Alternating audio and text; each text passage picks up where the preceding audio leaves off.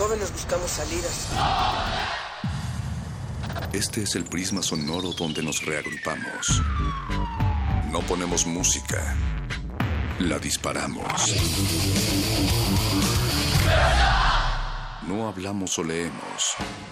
Vivimos el lenguaje. Todo este es el riesgo de una zona libre. No sentimos. Explotamos. Aquí la razón y la emoción coexisten y conviven. Resisten. Este es un espacio para que formes parte de la resistencia. Resistencia modulada. No solo somos sonido.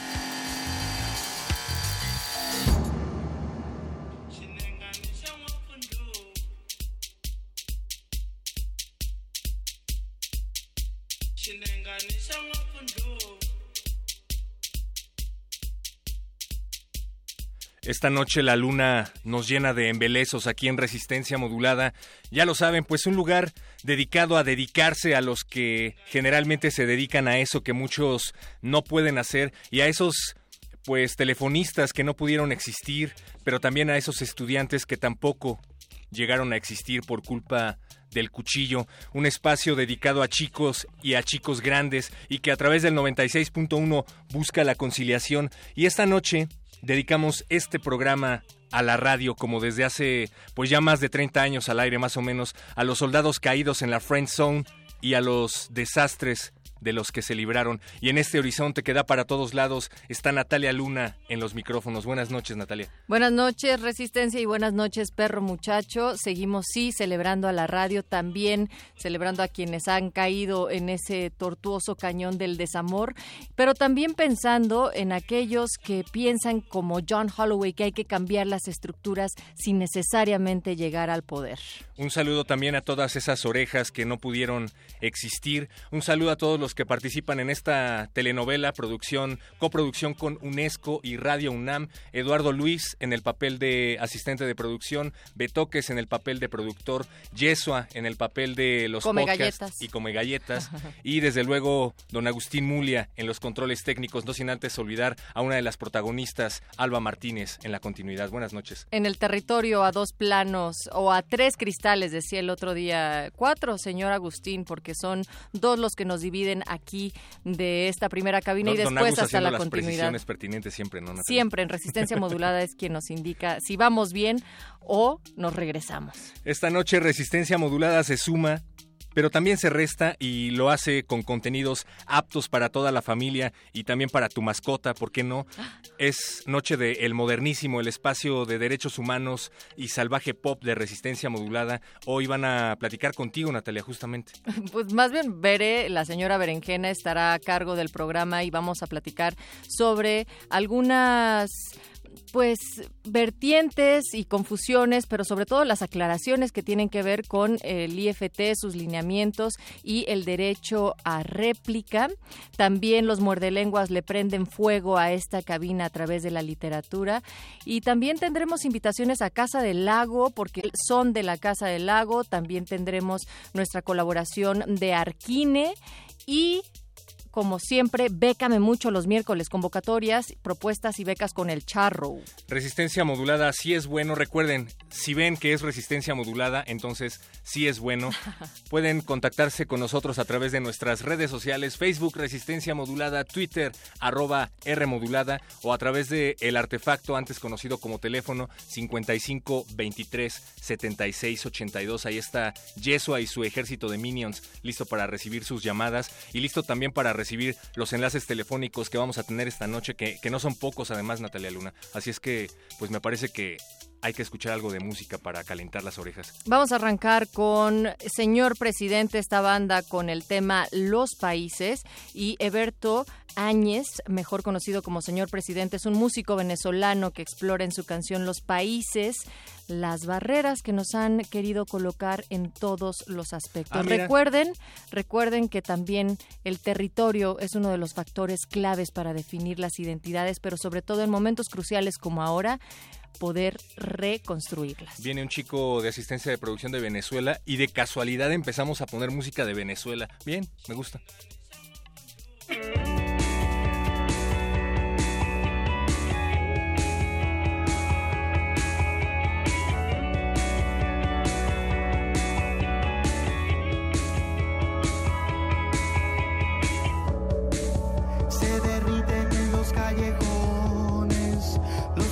Raíces y los dinosaurios son la misma pena.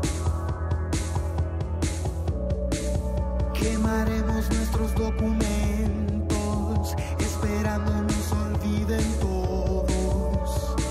La brillante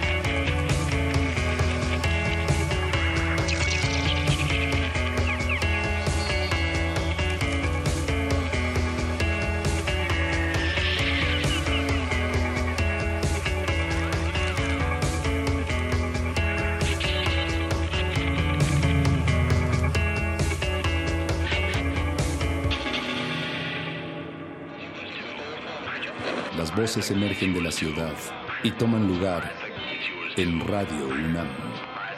Esta ciudad cuenta historias.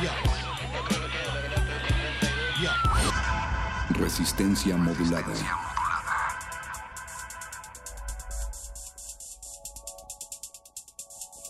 Nosotros esta noche desde la Resistencia queremos que sea festiva, que sea con baile y por ello queremos invitarlos al Festival Son de Casa del Lago 2017. Para ello establecemos vía telefónica una conversación con Alejandra Pérez Grobet, coordinadora del festival. ¿Cómo estás Alejandra? Ay, hola, ¿qué tal?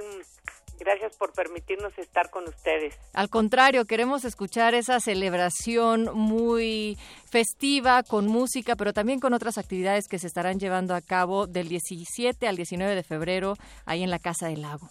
Efectivamente, es un festival que tiene conciertos, clínicas, presentaciones de libros, eh, cine, muestra gastronómica, muestra artesanal. Van a ser tres días muy movidos, aparte todo completamente gratis, con agrupaciones de primer nivel para que bailen, disfruten y aprendan mucho. Caray, se oye, se oye buenísimo, pero hay que recalcar que es Cuba el invitado principal de esta eh, edición del festival Son de Casa del Lago. Así es que, ¿por qué no nos cuentas más o menos qué músicos van a estarse presentando ese día y qué tipo de eh, conversaciones va a haber? Así es. Una cosa eh, primordial de este festival es que siempre se ha hecho con poniendo como México el papel importante que tiene dentro de la música frantillana, porque bueno, ya es parte también de nuestra cultura, la música frantillana mexicana. Entonces, eh, hemos invitado a Cuba porque bueno, el son fue creado allá, pero todas las agrupaciones tienen o mezcla de cubanos y mexicanos o propuestas eh, mexicanas o propuestas cubanas. Vamos a abrir el concierto con un músico, con un pianista excelente que se llama Osmani Paredes. Él de hecho vivió en México una temporada. Actualmente ya está viviendo en Estados Unidos y ya se ha metido un poco más allá, pero ha creado para el festival un, una parte muy importante de lo que es el son tradicional y que es con lo que va a abrir mañana el festival, el viernes el festival.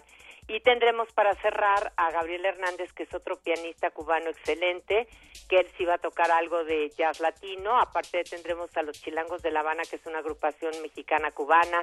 Tendremos el sonido único de Lobo y Melón, que falleció hace un año Ángel Silva Melón y ahorita se creó este grupo especialmente para este festival, que es el sonido clásico de Lobo y Melón, que fue de una de las agrupaciones más importantes de México, de las propuestas importantes que hemos tenido como música frantillana, aparte de Alina Ramírez, la orquesta Atracción y también la otra banda dentro de la música. Alejandra, comentábamos que va a haber otro tipo de actividades también como las clínicas, las charlas y la presentación de dos libros. ¿Cuáles van a ser estos? Mira, las clínicas van a ser una de tres eh, por el instrumento del tres cubano que pueden asistir los que tengan guitarra porque hay que llevar el instrumento. Este es el sábado y va a haber otra clínica de baile para baile de son tradicional que estas dos son el sábado, una a las 12 y otra a las 4 de la tarde. Ah, yo no puedo ir. En relación, en relación a los libros, se va a presentar un libro que es la historia de familias muy importantes dentro de la historia de la música frontiana mexicana, que es la familia Infanzón y Delgadillo, y se van a presentar también con Héctor Infanzón, que va a tocar algo por ahí de- eh, en la presentación del libro. Va a haber otro que se llama Sabor Cubano, que son puras recetas hechas por, por no solo músicos, sino por artistas, pero son recetas cubanas. Este ya también ha ganado premios. Y las charlas van a estar eh, relacionadas también a los documentales que vamos a presentar. El primer documental se llama Entre México y Cuba todo es bonito y sabroso.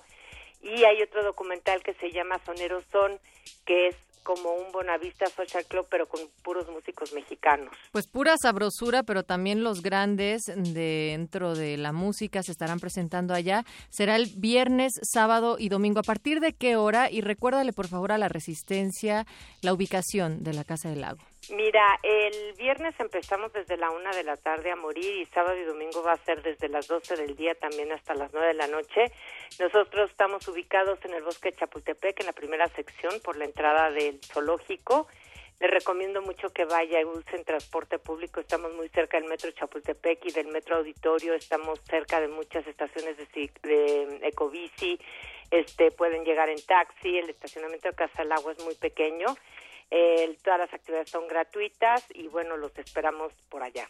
Natalia Alejandra, perdón por entrometer la lengua y, y el estómago también, pero no pude evitar pensar en mis tripas cuando vi la presentación. Habrá también platillos hechos con recetas populares cubanas. ¿Qué hay de esto? Sí, habrá en los dos días comida cubana para la gente que quiere estar todo el día por allá. Tendremos también, ahí podrán comer para que no tengan que salir y puedan asistir a todas las actividades porque están casi pegaditas una con otra. Pues ahí está, ya no hay pretexto entonces para que vayan. Recuérdanos, por favor, en dónde podemos encontrar más información sobre el festival Son Casa del Lago. Ajá, es www.casadelagua.unam.mx. Casa del Lago con doble L, o sea, casa del lago.unam.mx. Ahí está toda la, la, la información. Incluso la gente que quiera asistir, como todo es gratuito, las que quieran eh, asistir a las clínicas tanto de tres como de baile es importante o que vengan o que lleguen 30 minutos antes o que a través de, de la página eh, se inscriban. Venga, pues muchísimas gracias Alejandra Pérez Grobet, coordinadora del festival.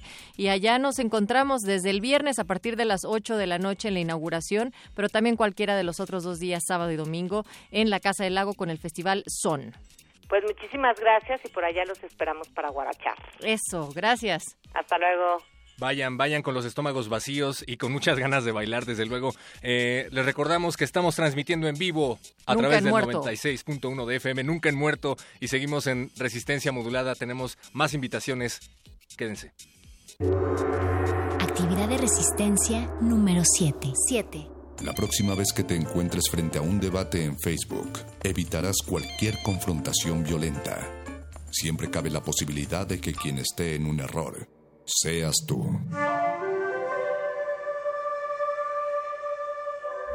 Resistencia modulada.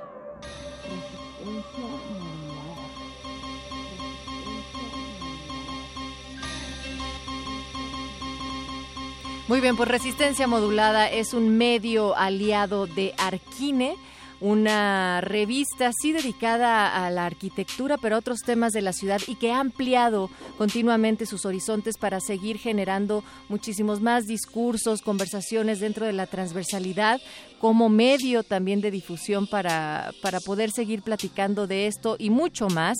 Así es que hacemos contacto ahora con, de manera continua. Ahora nuevamente recibimos a Andrea Griborio, directora de Mextrópoli. ¿Cómo estás, Andrea? Buenas noches. ¿Cómo están Natalia y por ahí el perro y todos los que nos escuchan a través de Resistencia Modulada? Hola, Mira, hola. una prueba, Andrea, de que ya eres una asidua colaboradora de Resistencia es que ya tuteas al perro con Sí, cual- ¿verdad? Sí, Con sí. confiancita. Eso nos da mucho gusto. Sí, así me dice mi mamá cuando está de buenas. Ah, Oye, qué bueno. Querida Andrea, eh, tú nos vas a platicar sobre Mextrópoli, que es el Festival Internacional de Arquitectura y Ciudad. No, no cualquier festival, sino el más importante y diverso escenario para concentrar, exponer, activar y además promover la cultura desde la arquitectura. Así es que, eh, ¿por qué no nos cuentas, para los que no estén familiarizados con Mextrópoli, de qué se trata en tus propias palabras, por favor? Pues Mextrópoli es la ocasión para vivir la ciudad de una manera extraordinaria. Es un festival, como ya bien lo dijiste, de arquitectura. Es la evolución de lo que era un congreso de arquitectura, eh, que pues de- si fuera, si siguiéramos haciendo, digamos, un congreso de arquitectura sería la edición número 18. Pero pues hace algunos años, cuando el congreso iba a cumplir 15 años, decidimos, decidimos transformarlo en un festival de arquitectura y ciudad, precisamente entendiendo, primero yo creo que nuestra responsabilidad como arquitectos en entender el- el- ese rol que tenemos en la construcción de la ciudad y del espacio público. O sea, creo que era importante generar esa reflexión desde dentro de nuestra disciplina, porque pues no sé, mucha gente igual si le pregunta y muchas veces a los mismos estudiantes de arquitectura o arquitectos cuál es su gran sueño de como arquitectos o, o por qué estudian arquitectura, no, pues para diseñar la casa de mi tío o casas bonitas o, o grandes museos. Y realmente pues, es muy eso no es la arquitectura, es mucho más que eso, o sea, la arquitectura juega un rol fundamental en la construcción del espacio, en la construcción del espacio que habitamos En los usos y costumbres como también. seres humanos, en los usos y costumbres, exacto, o sea, eh, los espacios finalmente nos condicionan de manera consciente o inconsciente. Entonces, eh, un poco entendiendo esa reflexión y nuestra responsabilidad, más allá del- de los espacios privados, sino también en esos espacios públicos, fue que decidimos convertirlo en un festival de arquitectura y ciudad, decidimos salir a las calles, apropiarnos del espacio público y convertir lo que era un congreso de arquitectura en una gran fiesta ciudadana. Aquí afortunadamente hemos podido platicar de esto y también del rol que actualmente ustedes perciben entre la arquitectura, la sociedad, los espacios, la movilidad, Andrea. Y esta recapitulación era importante, pero queremos hacer también un énfasis esta noche en que nos cuente sobre las actividades paralelas que tendrá Mextrópoli. Pues es que Mextrópoli se conforma por más de 100 actividades. Eh, Wow. Se dice fácil, pero realmente son muchísimas porque además pasan todas en cuatro días solamente. Creo que es el único evento en, en su especie. Tenemos, bueno, desde, el- desde la arquitectura tenemos eventos donde sí hay muchas actividades, no sé, la Bienal de Venecia, pero dura seis meses. O existen también este, el Festival de Arquitectura de Londres, que dura todo un mes, creo que es el mes de junio. O sea, hay, hay muchos espacios, digamos, con esta idea de, de poner la atención o la mirada en la arquitectura desde la ciudad pero que todo esto pase solo en cuatro días, Sí. la verdad es fascinante, porque además habla de una gran efervescencia, y esa efervescencia se vive, ustedes o cualquiera de los que nos escuchan, van, se acercan a la Alameda Central y toda la zona del centro histórico, principalmente concentrados en alrededor de la Alameda Central. Nos interesa tener una zona de concentración para que esa efervescencia se sienta. Eh, del día 11 al 14 de marzo, digamos, sábado, domingo, lunes, martes, que son los días del festival, lo van a notar, van a ver cómo pequeñas piezas eh, y pequeñas instalaciones pueden transformar lo- el espacio público, transformar el espacio de todos los días. Vamos a tener 21 instalaciones diferentes en la Alameda.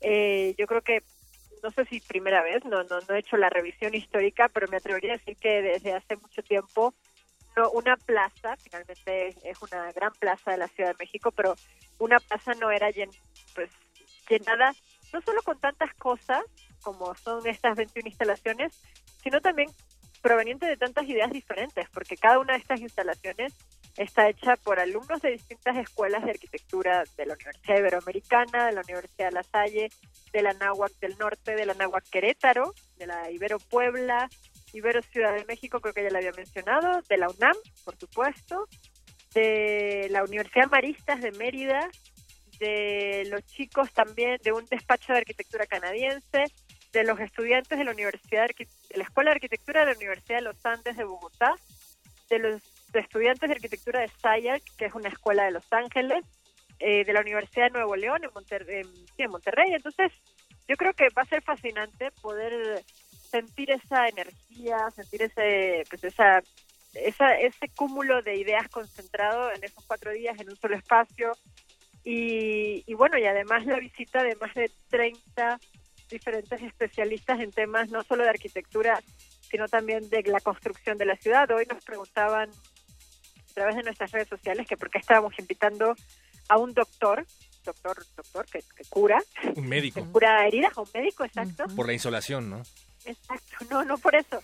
Es un médico de, ecuatoriano, pero que también es exalcalde de la ciudad de Quito, Sí. que fue la persona que se llama Augusto Barrera, el doctor Augusto Barrera, y fue la persona pues clave en todo el proceso de transformación que ha vivido Quito de cuando implementaron la construcción de un nuevo aeropuerto, la implementación del metro en una ciudad de una escala pequeña, pero en un contexto complejo como son nuestros contextos latinoamericanos. Entonces, el poder tener experiencias de gente que no es arquitecto, pero que entiende el poder que puede tener una, una decisión que afecta al espacio, la construcción del espacio, los temas de movilidad, eh, pues son fundamentales y, y queremos aprender de ellos, queremos aprender eh, y creo que es necesario aprender de todas las personas que, que han puesto su granito de arena en la transformación de las ciudades, sea la Ciudad de México, que es el escenario de este festival, o sea cualquier otra ciudad del mundo. Y también me gusta que dentro de esta recapitulación de gente y agentes importantes en estas transformaciones van a tener una presentación del libro que se llama Radical, justo sobre la arquitectura latinoamericana de emergencia, pero que han hecho arquitectos menores de 50 años, Andrea. Sí, la verdad estamos muy, muy, muy contentos con este libro.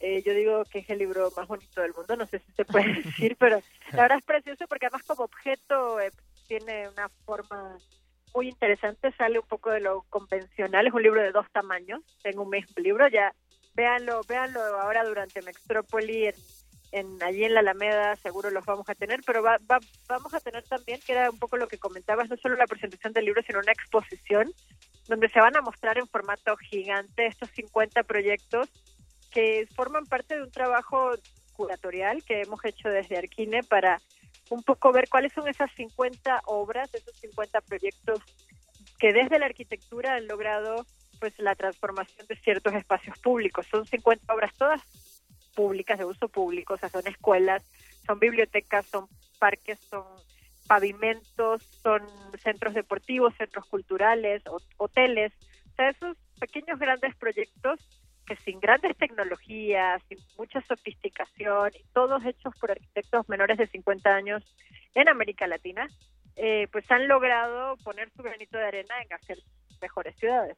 Y es muy importante señalar también que nosotros, Resistencia Modulada, seremos medio aliado, estaremos presentes allá en el festival y no solo eso, vamos a regalar pases dobles, pero esto será la próxima semana, así es que estén pendientes. Andrea Griborio, directora de Mextrópoli, muchas, muchas gracias por haber compartido micrófonos con Resistencia Modulada esta noche y recuérdanos por favor otra vez cuándo, cuándo es Mextrópoli y en dónde pueden encontrar información. Del 11 al 14 de marzo en la Ciudad de México, principalmente concentrados en el centro histórico, aparte, en la Alameda Central. Y pues información en mextropoli.mx es nuestra página web. Y síganos en nuestras redes sociales, en Instagram, en, en Twitter. En, en Instagram y Twitter es el arroba Mextrópoli. Y en Facebook el Mextrópoli, arro, eh, Mextrópoli Festival Internacional de Arquitectura y Ciudad. O arroba Mextrópoli por ahí. O arroba Mextrópoli. Sí, sí, todo es Mextrópoli. Exacto. Muchísimas gracias, Andrea Griborio. Muchísimas gracias a ustedes y hasta, pues, hasta la próxima vez. Exacto. Y ya en la próxima te toca tener un personaje ya aquí en la Resistencia para que le eches el tú a tú al perro. Sí, ¿verdad? Sí. Muchas gracias, Ya Andrea. Hasta luego. Seguimos en contacto. Y también pienso, perro, en que también el hecho de que esté ahí resistencia modulada en Mextrópoli, pues tiene que ver con que la gente que asiste y este tipo de apuestas dentro de la ciudad están muy dirigidas a nosotros los jóvenes que estamos metidos en el tema de movilidad, de la construcción de nuevos espacios y también ahondar más en estos diálogos. Vamos a escuchar Muy importante. Chamal, el tema Yaco, antes de irnos a Bécame Mucho. Y Yamil Elal es un músico de Buenos Aires, allá en Argentina, y esta canción es un tributo que le hace al legendario estadounidense bajista Jaco Pastorius. Por supuesto, la canción Yaco es parte del segundo compilado del sello Avis que dirige la gran Ailu. Cheers.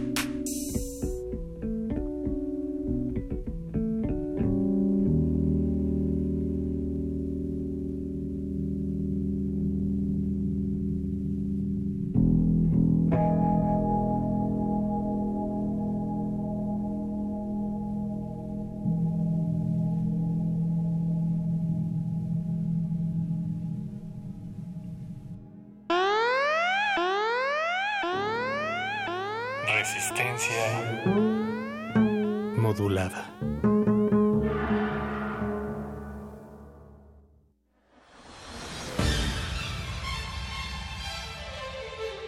Bécame, bécame mucho.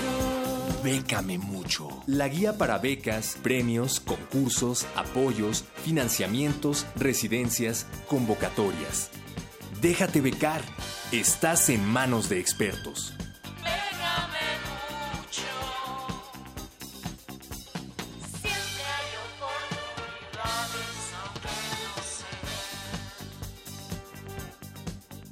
Para la nueva temporada de Resistencia Modulada propongo que cambiemos la rúbrica con voz de El Charro. Porque Pero- además la voz del Charro es característica de esta sección, Natalia Luna. Sí, pero en esta temporada todavía el charro se conecta con nosotros a través de un teléfono que tiene por protector un bolobán. Charro, nos estás escuchando esta noche. Así es, Natalia, pero muchacho, amigos de la Resistencia que nos escuchan como cada semana, aquí estamos. Nosotros siempre estamos prometiendo que traes un montón de becas y de convocatorias. Y a ver si es cierto. ¿Qué nos vas a echar hoy? Pues bueno, hoy les traigo el Art Olympia 2017, que es Oh un my concurso- goodness.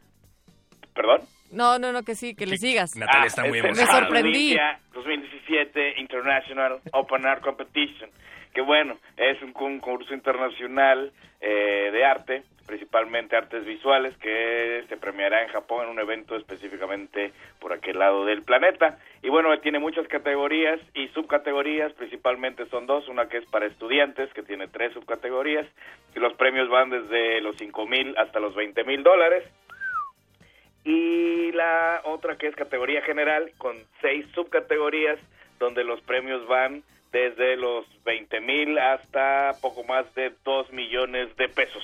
¿Es obligatorio ser estudiante para participar en esta categoría, Charro, o pueden participar fósiles? Eh, no, no, por, por eso hacen la división. La primera que eran tres, que eh, son categoría de estudiantes y hay tres subcategorías, o sea, tres que pueden ganar en la de estudiantes. ¿Y le Los- puede entrar cualquier persona de cualquier nacionalidad? Así es, de todo el mundo pueden entrar y obviamente hay muchos premios. Estamos dando como el resumen, pero son demasiados los que pueden llevarse, principalmente los premios más chiquitos para ver más. Y de los más fuertes, pues habrá uno de cada uno. Pero sí, estudiantes, de hecho, entran, eh, se inscriben en categoría de estudiantes y en automático los ponen en la de general. Los de la general son todos aquellos que no son estudiantes, solo participan en eso. Entonces los estudiantes tienen como doble chance de ganar alguno de los premios de esta convocatoria internacional de arte. Oye, Charro, pero también traes algo para todo el auditorio gustoso de Resistor. Y para los que quieren tener su startup o son emprendedores, Charro.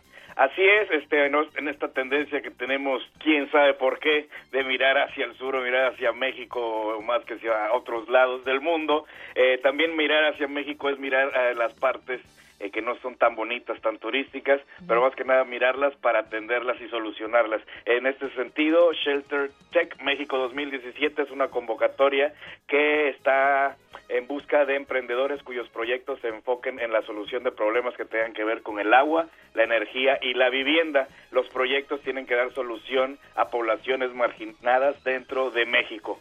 Entonces, esta convocatoria hará una selección de todos los proyectos. Los ganadores eh, entrarán a lo que es un programa de incubación eh, de empresas que dura alrededor de tres meses y de ahí se mencionarán pues a dos, dos fabulosos ganadores que se les dará un financiamiento para realizar sus proyectos de 50 mil dólares. Está genial Venga. porque hay eh, tres categorías, entre ellas está la energía, el agua y vivienda y como bien dices Charro, se trata de crear startups que aumenten el acceso a la energía, al agua potable o que ofrezcan alternativas a la industria de la construcción, pero siempre pensando en poblaciones subatendidas, comunidades indígenas seguramente también. Y que sean reales, mi querido Charro, no como cuando haces cuando hacen algunas cumbres allá en Monterrey que nada más pintan todas las casas de un color para que no se note lo feo o, o que en el. Estado de México pongan pasto artificial para que se vea bonito y así, ¿no? O, o- o por un teleférico para evadir la por parte eso no te digo, ajá. Así es, esto se trata este proyecto. ¿Y el chelín? y el chelín son los 50 mil dólares que a la calculadora me está diciendo que son poco más de un millón de pesos cada uno de los que ganen para podrán ganar dos para que realicen su proyecto. Y esta noche andas muy international, mi querido Charro, porque nos vamos hasta Hungría y Rumania. Así es, y las becas de, que ofrecen para distintas opciones de licenciatura, maestría o doctorado, Hungría y Rumania tienen un par de opciones bastante eh, chideis para aquellos que estén interesados en irse a estudiar por allá algo de este tipo. Y los programas contemplan estancias de uno o dos semestres, esto quiere decir que si son seleccionados no tienen ya toda la licenciatura, maestría o doctorado cubiertas, sino que tendrían que renovar, les van a hacer como evaluación para volver a, aplicar la misma convocatoria. Entonces no saben con la finta si la ganan, tienen que aplicar de nuevo durante todo el transcurso de su estancia por allá. Pero bueno, en el caso de Hungría, eh, eh, la beca para aquellos que sean seleccionados, eh, observarán lo que es el costo de la matrícula, el seguro médico, alojamiento o una contribución de alojamiento si es que deciden quedarse en un lugar ajeno a los que tienen contemplados.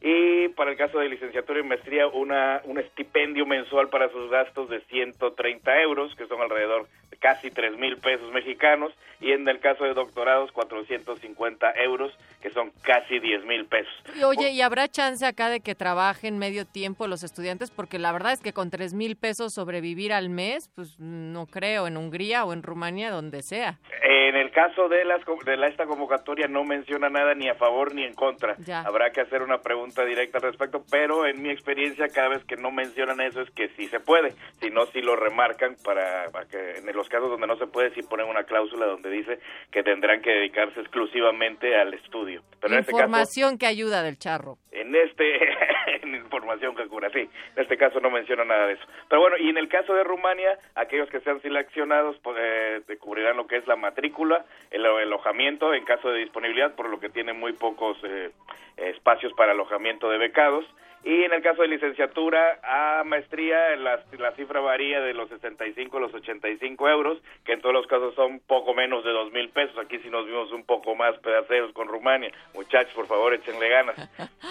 Y de Rumania y Hungría brincamos al cuarto concurso universitario de cartel sobre la prevención del cáncer de mama Yo me cuido. ¿Y tú qué hay de esto, Charro? Así es, este es un anuncio parroquial de nuestra querida comunidad UNAM, en donde está convocando pues a todos los miembros de la comunidad, sean estudiantes, catedráticos, investigadores o trabajadores, a que participen con un cartel impreso por participante, cuya técnica será libre y obviamente el tema eh, del cartel tiene que ser eh, sobre la prevención del cáncer de mama, yo me cuido y tú.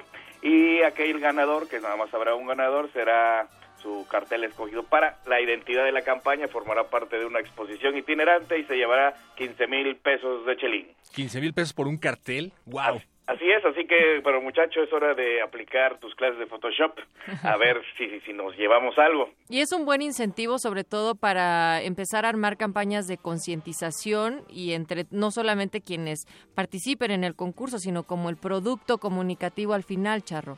Así es, obviamente esto, eh, como, aunque suena como una convocatoria solo para la comunidad, comunidad UNAM, pues es para co- crear conciencia a la comunidad en general. Entonces, pues sí, es un- una campaña que deben de checar, una convocatoria que, que pueden participar. ¿En Está Muy a la mano y pueden checar todos los detalles, como siempre, en las redes sociales que ya conocen, que es Iguanabit en Facebook y Twitter, hashtag Bécame Mucho, y en las redes oficiales de Resistencia Modulada, muchachos. Que son Facebook Resistencia Modulada y Twitter arroba R Modulada. Nos pueden escribir ahí, eh, pidan asesoría directa con el Charro y él los va a atender directamente desde la hermana República de Veracruz. Charro, muchísimas gracias. A ustedes, un abrazo a todos ahí en cabina y en la Resistencia. Venga, pues llega ya el modernísimo, la señora Berenjena está lista para echarles toda la cumbia y el salvaje pop mientras escuchemos a Princess Nokia con Green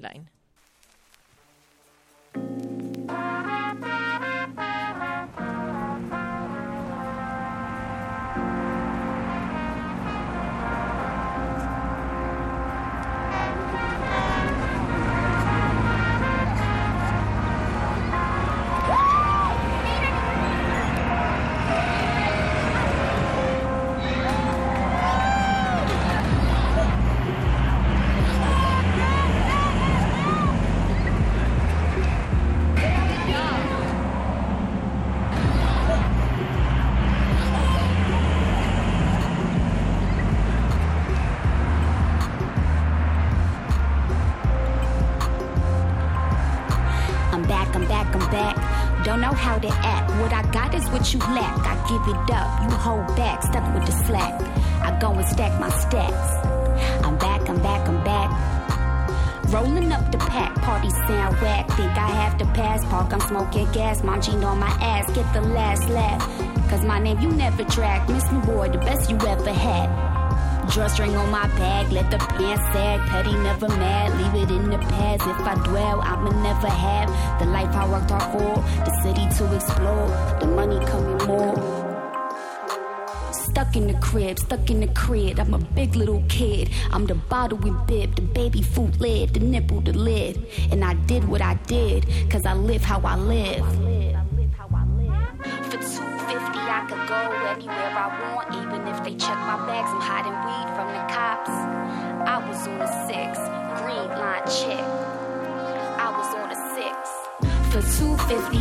Go anywhere I want, even if they check my bags. I'm hiding weed from the cops.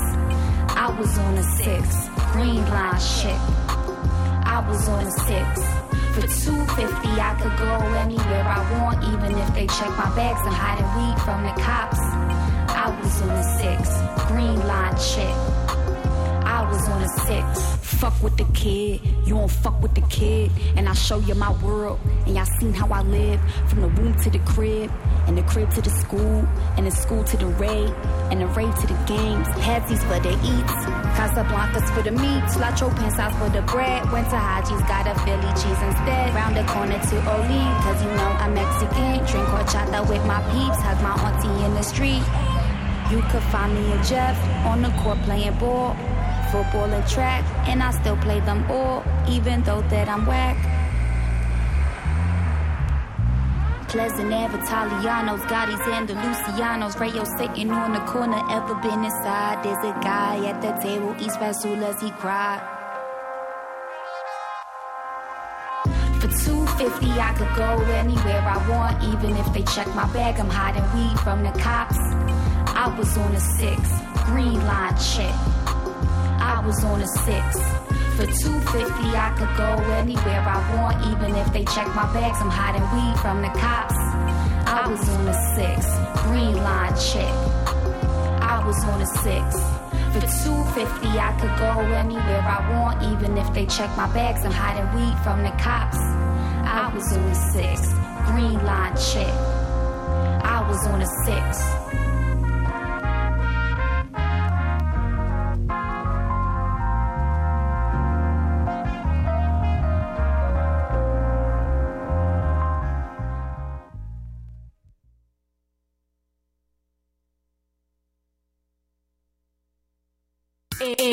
El modernísimo.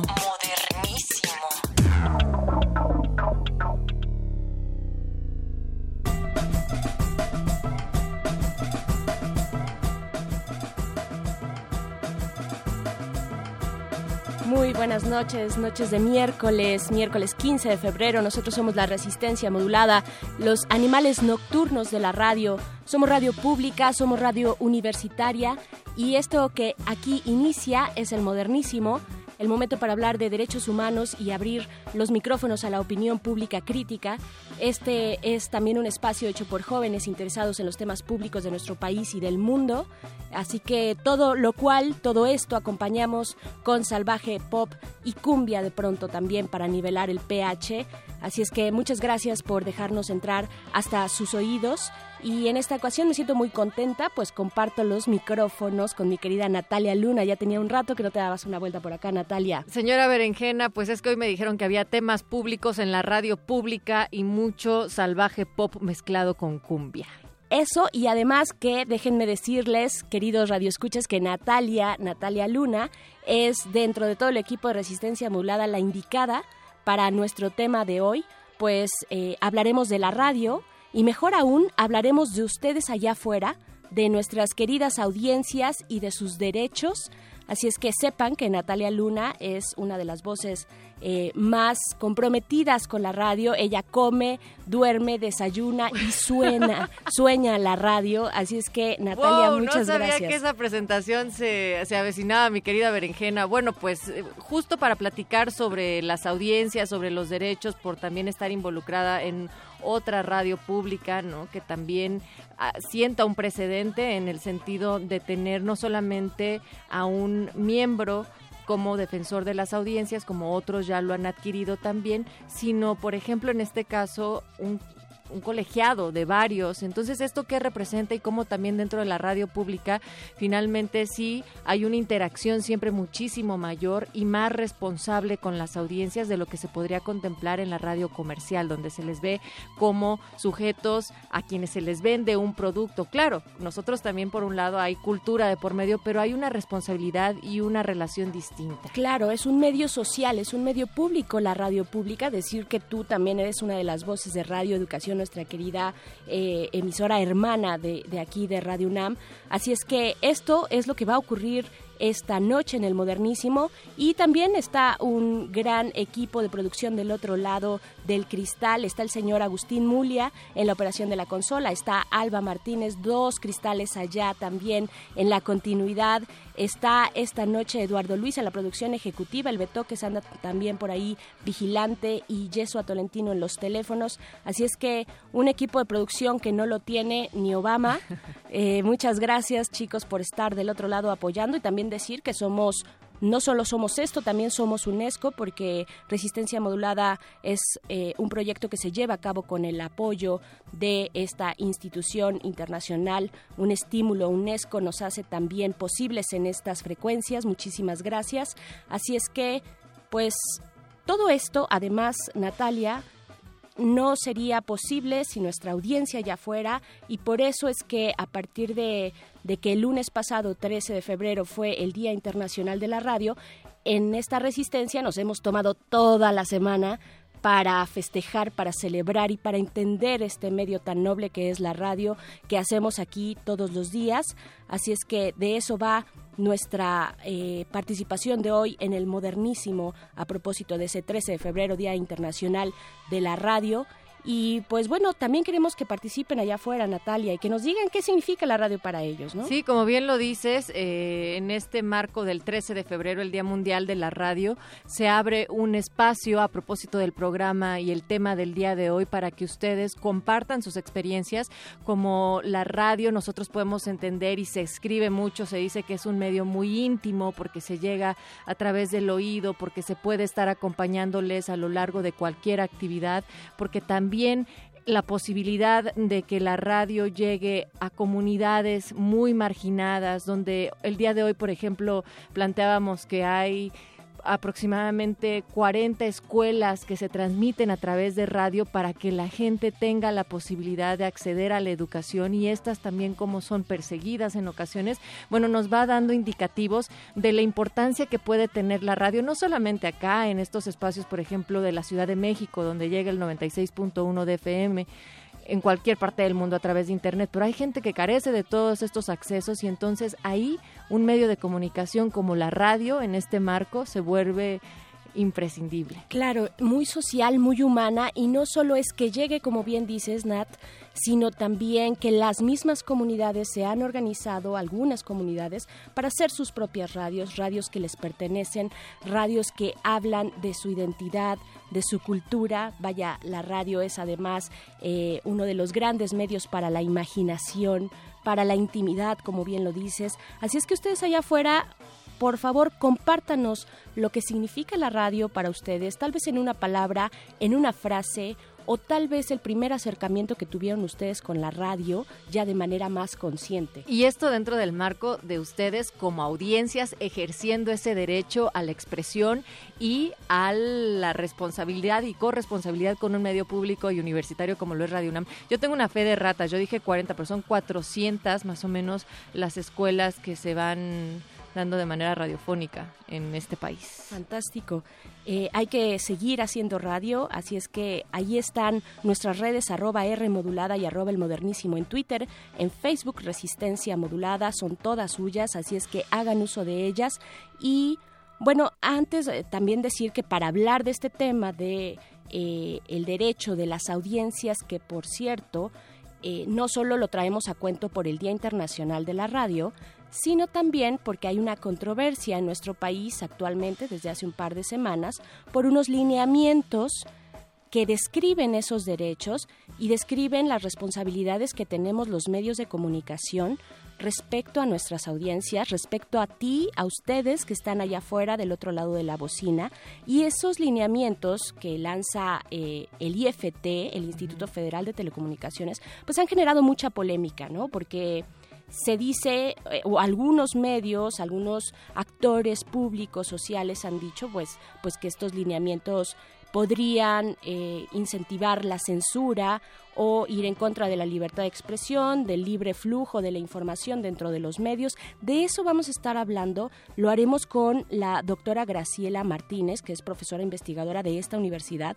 dedicada al estudio de este medio radiofónico, eh, uno de los referentes eh, dentro de los estudios de la radio en nuestro país. Estaremos hablando de eso, Nat, eh, un poquito más adelante. Sí, y también dentro de un contexto, Bere, en el cual, aludiendo a la frase que derecho que no se conoce, derecho que no se ejerce, bueno, también a propósito del centenario, ¿no? De la Constitución o de la, la Carta Magna que nos rige acá en nuestro país, donde se arrojaban cifras de que una de cada diez personas acá en México solamente habían leído al menos los primeros 29 artículos de esta Carta Magna. ¿Qué entonces podríamos decir de los derechos de las audiencias todavía, de cuántos realmente los conocen y cómo poder ejercer esas implicaciones que tienen las audiencias ante los medios? Claro, y pues para eso estamos aquí, porque tenemos esa responsabilidad también como medio público y por eso esta noche estaremos hablando de los derechos de ustedes allá afuera. Eh, estaremos, como les decíamos, con la doctora Graciela Martínez, pero antes de eso nos vamos a ir a nuestro primer momento musical.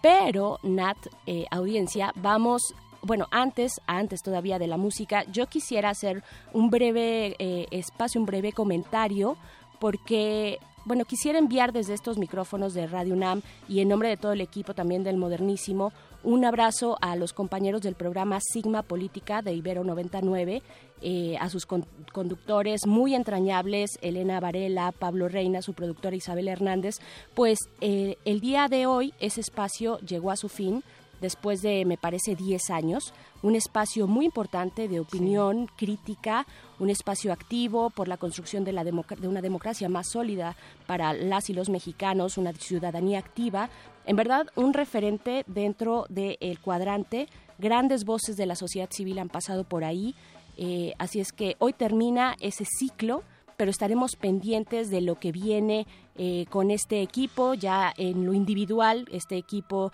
de Sigma Política de Ibero 99. Muchas felicidades, enhorabuena por el gran trabajo realizado. Así es que va desde acá un gran abrazo. Y ahora sí, Nat, nos vamos con música. Eh, pues vamos a estar poniendo rolas de eh, que giran en torno a la radio. Esto es de La Vida Bohem desde Venezuela para el mundo. La canción se llama Radio Capital y después de esa canción viene una, un pequeño audio de nuestra querida Valerie eh, Faxtar, eh, una ex colaboradora de aquí de Resistencia Modulada que hizo eh, un experimento de audio con niños mazaguas. Vamos a escuchar también eso para después regresar aquí a este modernísimo.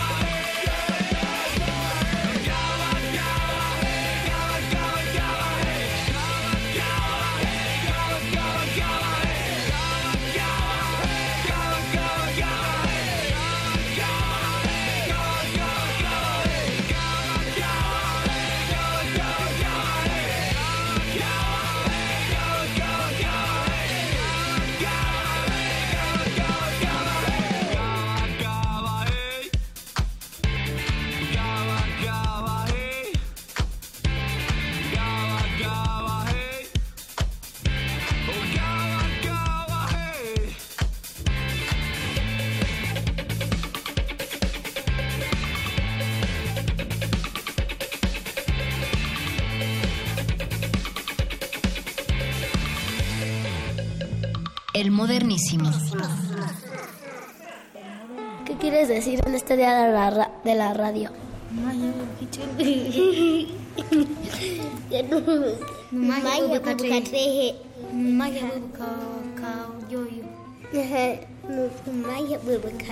¿Cómo haces magia? Con las manos, Yenko. Escucha la radio porque es un mundo de imaginación. Toshimaka Wushi, Otomashi, Wana. Saludos de nuestra comunidad Masawa. Soy yo, ingo ka con rico ya y min runa hoya ko porque runa vale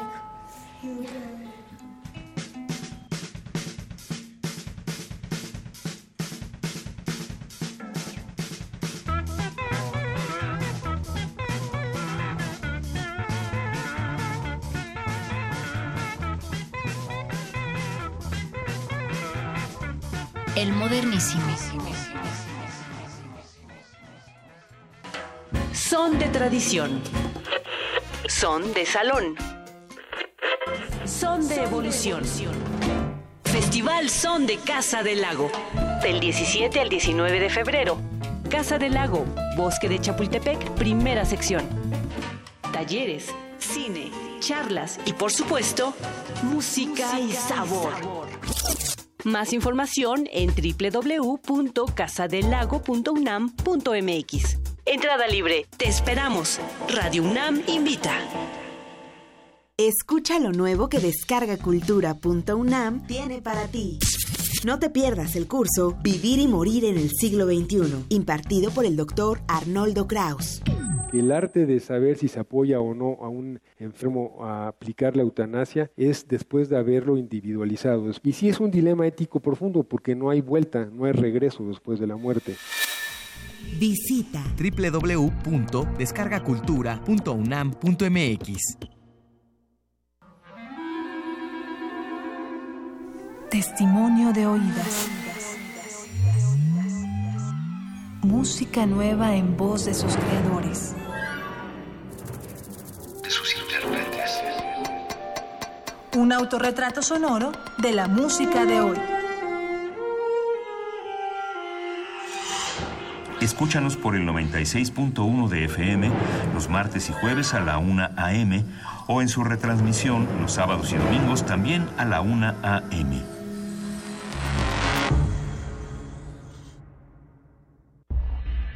¿No tienes ganas de jugar con tu tío favorito? No, porque tocas mi cuerpo.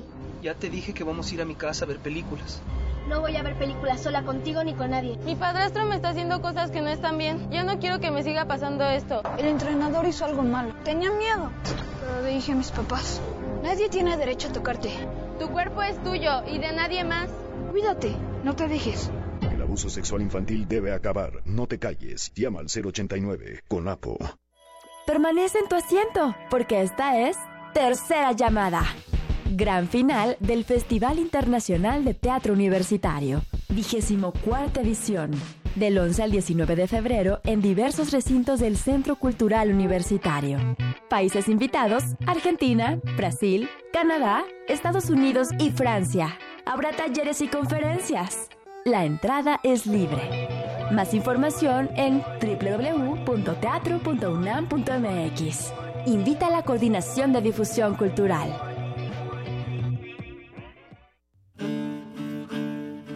Sumérgete en la música del planeta. Encuentra las perlas acústicas en el Mapamundi. Salpicadas desde Radio Nacional de España, Mundofonías. Una producción de Juan Antonio Vázquez y Araceli Zigane, creada para divulgar los ritmos del mundo. Sábados 6 de la tarde, por el 96.1 de FM. Radio UNAM. El modernísimo.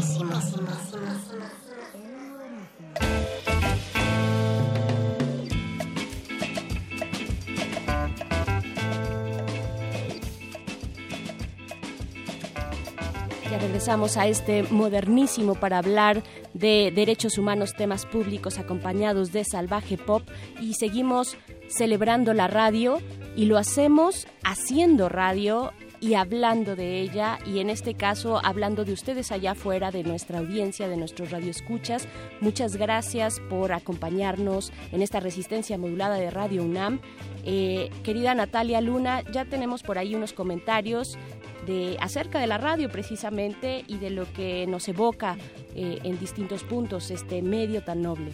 Sí, por acá nos estaban comentando algunos de los inicios. Nos pueden escribir en arroba R modulada, Facebook Resistencia Modulada. Precisamente la duda de ustedes, cómo se han acompañado de la radio, era una de las propuestas para que compartieran con nosotros y qué tema tan público que no es el de cómo ustedes viven estos derechos de ser un auditorio, una audiencia crítica siempre de estos medios públicos. Voy a buscar precisamente ese tweet, mi querida. Ah, pues yo lo tengo por acá. Mira, nos escribe Vanguardia Vieja a nuestro Twitter. Eh, nos dice mi iniciación en la radio, Calimán por RCN y en Radio UNAM letra y música en América Latina de René Villanueva, por supuesto. Ahí está Vanguardia Vieja participando de este medio que es de todas y de todos. Eh, ¿cómo, ¿Cómo fue tu iniciación en la radio, Nat? ¿Recuerdas? Ya dentro de la radio, pues sí fue en la radio pública, ya directamente en un programa justo para jóvenes hace unos ocho años más o menos. Ok, yo diré, y el cebollazo va completo, en mi tierna adolescencia, cuando ya tenía inquietudes políticas, escuchaba a la plaza pública con el maestro Miguel Ángel Granados, Chapa. Ahí fue ya de manera consciente, digamos, ¿no? Como me acerqué a este medio, a la radio, y pues para seguir hablando de esto y de los derechos de nuestras audiencias, ya tenemos en la línea a la doctora Graciela Martínez. Nat, si quieres tú presentarla, darle la bienvenida. Sí, doctora, bienvenida Graciela. Bueno, hay que presentarle con todas sus credenciales, aunque por el afecto y el cariño ya hasta empiezo a tutearte. ¿Cómo estás? Buenas noches. Eh, Natalia, ¿qué tal? Buenas noches, gracias por la invitación. Bueno, pues eh, para que ustedes conozcan más del trabajo, lo decía la señora Berenjena antes, que es una de las investigadoras y que se han especializado dentro del estudio de la radio. Graciela Martínez Matías es doctora en Ciencias Políticas y Sociales por la Universidad Nacional Autónoma de México. Ella también se ha especializado dentro de la Universidad Autónoma en la Ciudad de México como profesora investigadora desde hace más de dos décadas se ha dedicado al estudio del medio radiofónico desde la vertiente sociológica de la comunicación, la producción, el arte y la historia. Bienvenida, doctora Graciela Martínez.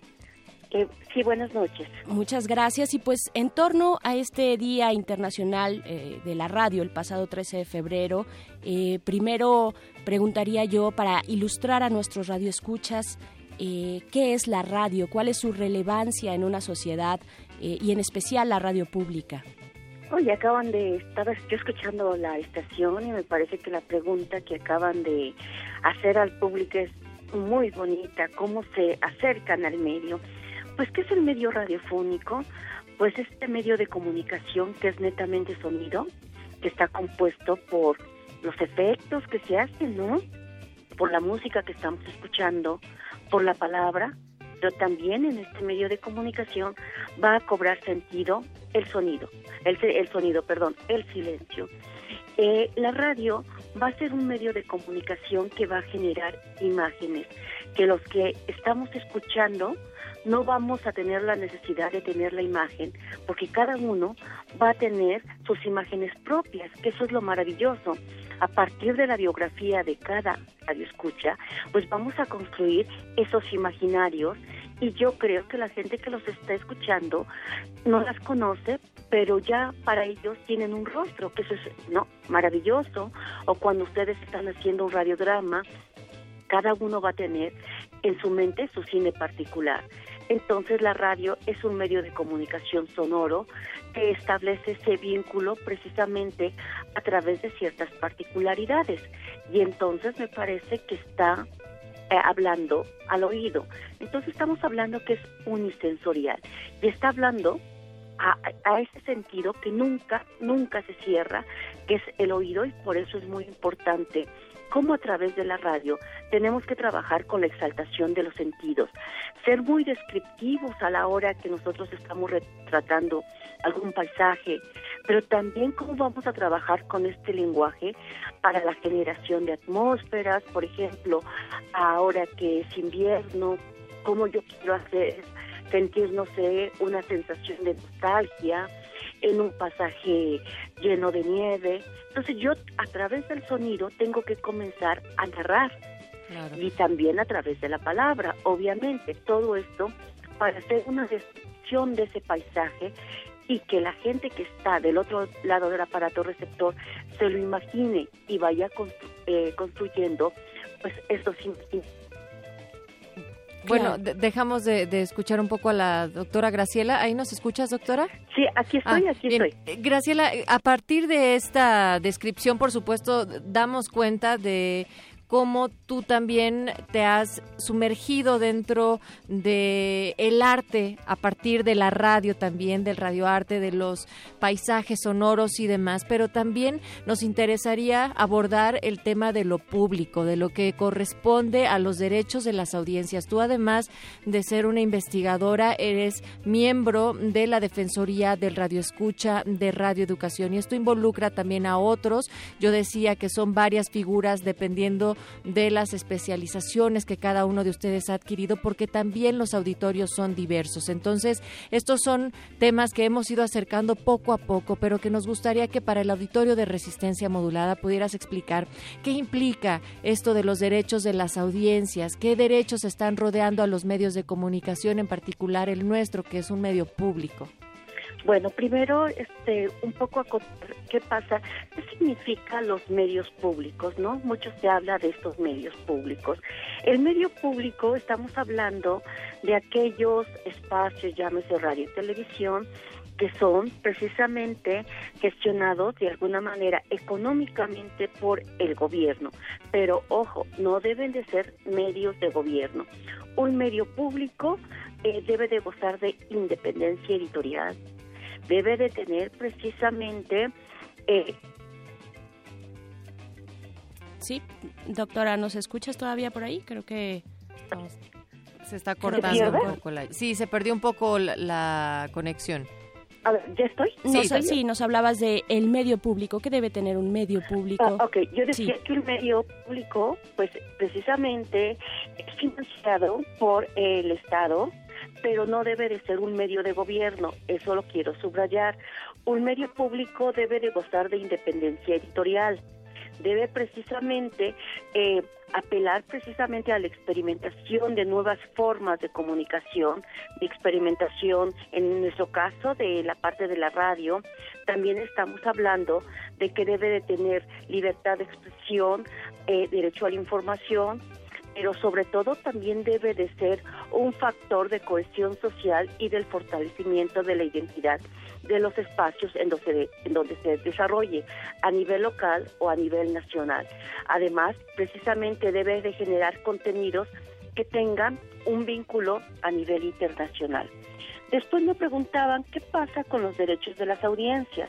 Sí. Nosotros debemos de pensar que eh, los derechos de las audiencias eh, las audiencias siempre han estado, siempre hemos estado ahí.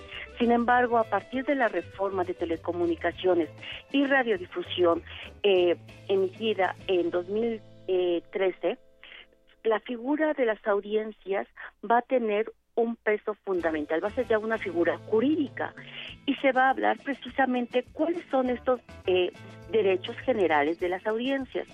Primero vamos a eh, señalar que todos nosotros, todas las audiencias, debemos recibir contenidos libres de discriminación. Debe haber en esos contenidos el respeto a los derechos humanos, eh, hablando en particular el interés superior de la niñez y sobre todo la igualdad de género. Nosotros debemos de saber también que se debe ejercer eh, precisamente eh, pensando que estos son derechos humanos, la libertad de expresión y recepción de contenidos de calidad. Que la programación que se difunda en el marco de la libertad de expresión respete la integración de las familias, el desarrollo armónico de la niñez y obviamente el mejoramiento de los sistemas educativos. También Nosotros tenemos derecho a la difusión de los valores artísticos, históricos y culturales, el desarrollo sustentable y la difusión de las ideas que afirmen nuestra unidad nacional. Una de las cosas más importantes también es que los medios de comunicación tienen que hacer una diferenciación cuando el comunicador esté señalando eh, una nota informativa que sea entre comillas, lo más objetiva posible y cuando está dando su opinión. Aquí tiene que hacer una diferenciación. También se señala que a nosotros como audiencia nos tienen que decir cuando es publicidad algo y cuando no, porque nosotros nos damos cuenta que hay mucha publicidad encubierta. Entonces, si nos damos cuenta, eh, son derechos, creo que son fundamentales que a través del lenguaje que se emita en cualquier programa se nos respete, que no esté llena de estereotipos, que atenten precisamente con la integridad de las personas.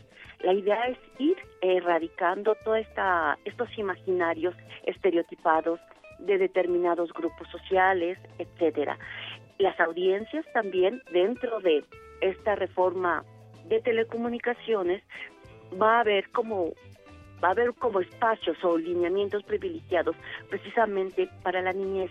¿Qué tipos de contenidos deben de ir para los niños? ¿Cómo deben de ser cuidados?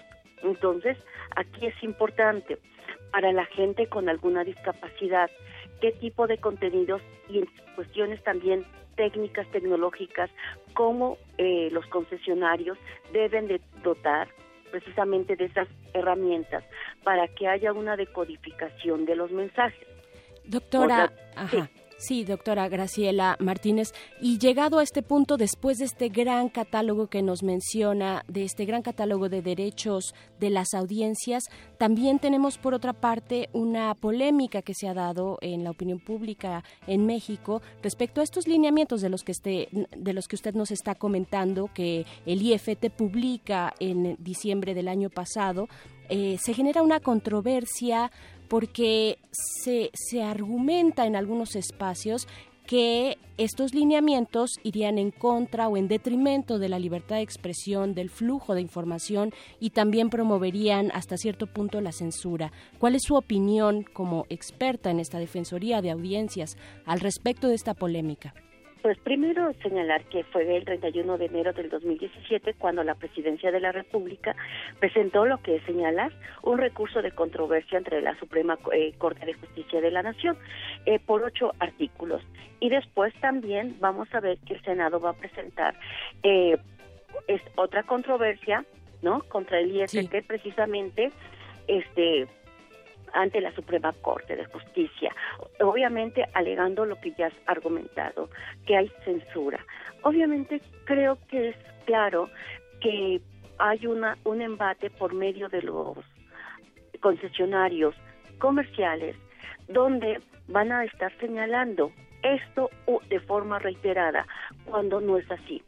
Eh, si nos damos cuenta en radios públicas de Francia, de Inglaterra, siempre se va a hacer la diferenciación cuando es opinión y cuando es la nota informativa lo más objetiva posible. Esto existe en otras naciones. Aquí lo que ocurre es precisamente que algunos lineamientos están atentando precisamente con los intereses comerciales de los medios eh, concesionados, ¿no? De estos grandes, grandes consorcios que vieron pisados callos, entonces ejercieron obviamente su poder contra el Ejecutivo Federal, contra el Senado, porque hemos señalado en varias ocasiones, eh, la, la reforma es 2013, la reforma la ley secundaria 2014, se pusieron a una discusión pública en el 2015 los lineamientos de los derechos de las audiencias. Estamos hablando de tres años, tres años para que cualquiera que no estuviera de acuerdo, pues se pronunciara. ¿Cómo es posible que unos días antes, porque mañana tendría que entrar en vigencia estos lineamientos? y entonces se pospusieron hasta agosto. Pero ¿cómo es posible? Es que después de tres años la gente salga y comience a emitir desacuerdos. Entonces, es claro, aquí son intereses comerciales, están siendo afectados esos intereses eh, comerciales de los de estos concesionarios ahora sí comerciales y entonces ejercen su presión. Ejercen la presión frente a un poder ejecutivo y también a un poder legislativo que presenta pues esta controversia ante la corte. Y tenemos que esperar pero yo también ya no sería tan negativa como al principio, porque al principio yo estaba como, o sea, desilusionada, señalé que pues había, era un gran avance, ¿no? Y después, ¿qué estaba pasando con esto? Sin embargo, a la distancia y reflexionando, me doy cuenta que este impasse representa precisamente eso, un espacio para reflexionar realmente el papel del IFT, el papel de esos derechos de las audiencias. ¿Qué están haciendo los concesionarios de los medios públicos frente a eso? Porque hemos de decir, han guardado silencio. Excepto Radio Educación que abrió algunos espacios y ahorita ustedes que están abriendo los espacios, los demás medios públicos han quedado callados. Me parece que ahí sí tenemos que hacer un señalamiento y manifestar ¿Por qué no han hecho un llamado? ¿Qué pasa con la red de radiodifusoras y televisoras públicas? Y universitarias. Tampoco los hemos escuchado. Entonces creo que esto nos está llamando a reflexionar sobre el papel que estamos desarrollando los defensores, qué papel realmente estamos desarrollando los que ya estamos nombrados eh, por eh, las instituciones. Creo que ahí falta más trabajo, falta más conciencia crítica, pero también creo que es un llamado para las audiencias, para que exijan sus derechos. Puede estar o no dentro de la reforma, pero nosotros ya tenemos derechos de alguna manera. ¿no? Tenemos derecho a la información, tenemos derecho a la libertad de expresión, a que respeten eh, el lenguaje, el tipo de contenidos, que los contenidos sean de calidad, en fin, todo lo que ya hemos mencionado. Entonces yo creo que es una gran oportunidad para hacer un replanteamiento en qué situación se encuentran los derechos de las audiencias en este país, esté o no estén aprobados. ¿no? Y, pues también el, el, reto para, para nosotros como medios de comunicación, Graciela, la profesionalización que implica una serie de lineamientos que nos obliga a reflexionar en el cómo estamos articulando nuestros lenguajes, no solamente a través de la palabra hablada. Y para ello, pues vamos a requerir en un futuro de toda una alfabetización también del cómo vamos a aterrizar todos estos lineamientos y conceptos a uno, quienes estamos haciendo este servicio público dentro de la radio, pero también como audiencias, cómo se puede ir dando una campaña de alfabetización para entender, manejar y hacer o sea, la exigibilidad de nuestros derechos como audiencias. Aquí es a paso de lo que me parece fundamental, la profesionalización de la gente que trabaja en el servicio público, ya sea de radio o televisión. Y este es uno de los eso? Sí. Sí, sí. Sí, exacto. Justo qué significa eso. Nosotros hacemos un primer acercamiento al tema sobre los derechos, sobre estas implicaciones que decía la señora Berenjena de eh, la controversia que se presente ante los lineamientos del Instituto Federal de Telecomunicaciones, pero nosotros queremos agradecer mucho este primer diálogo y que sea aquí Resistencia Modulada en Radio UNAM, otro de los espacios de la radio pública donde platiquemos de esto, porque además estamos contando con unas audiencias críticas que tienen una participación directa e importante. Muchas gracias, doctora Graciela Martínez Matías, por tu participación aquí en el Modernísimo esta noche. Gracias, Natalia, y aquí estamos para lo que se ofrezca. Muchas, gracias, doctora Graciela. Eh, Natalia, pues nos vamos a ir, ya se nos está yendo el tiempo, mucho que decir, por supuesto. Eh, de entrada, ahorita la doctora Graciela hablaba de las de los alcances del IFT, del Instituto Federal de Telecomunicaciones, esos alcances y facultades que en un primer momento, cuando se plantea la reforma en telecomunicaciones, el mismo Ejecutivo le dio esas facultades, permitió esas facultades, abrió esa posibilidad que ahora, en este momento, viene a cerrar una vez publicados estos lineamientos. El Ejecutivo, el gobierno de Enrique Peña Nieto, a través de su consejo, eh, su consejo jurídico, eh, viene y pone esta controversia respecto a si el IFT tiene esas facultades para tutelar los derechos de las audiencias como lo está haciendo. Le llaman esta facultad cuasi legislativa, ¿no? Que ya la Suprema Corte de Justicia de la Nación le otorgó por ser un instituto federal, que además que no son meros instrumentos eh, de ejecución o reglamentación, sino que son instrumentos regulatorios en un ámbito de competencia material, no solo para regular las cuestiones técnicas y económicas, sino también esto que estamos hablando, para resolver cuestiones regulatorias sustantivas que condicionen el ejercicio de, digamos, de los derechos humanos a la libertad de expresión y acceso a la información en una actual época de estas tecnologías. ¿no? Esto también viene en uno de los artículos de La Silla Rota, de, titulado Audiencias en juego, algo más que los derechos de Aleida Calleja. Sí, eh, mucha información al respecto, muchas opiniones también que se han vertido en medios electrónicos, pero bueno, este, como dices Natalia, es un primer esfuerzo por parte de Resistencia Modulada de Radio UNAM y el Modernísimo de acercarnos, de debatir y este momento de aquí a agosto que se den los lineamientos ya una vez pasados por el filtro de la Suprema Corte de Justicia, este momento es para eso, para debatirlos, para encontrarnos, para generar diálogo, coincidencias y también para señalar que un medio como la radio, como todos los medios de comunicación, son también un medio de poder y un medio en disputa y hay intereses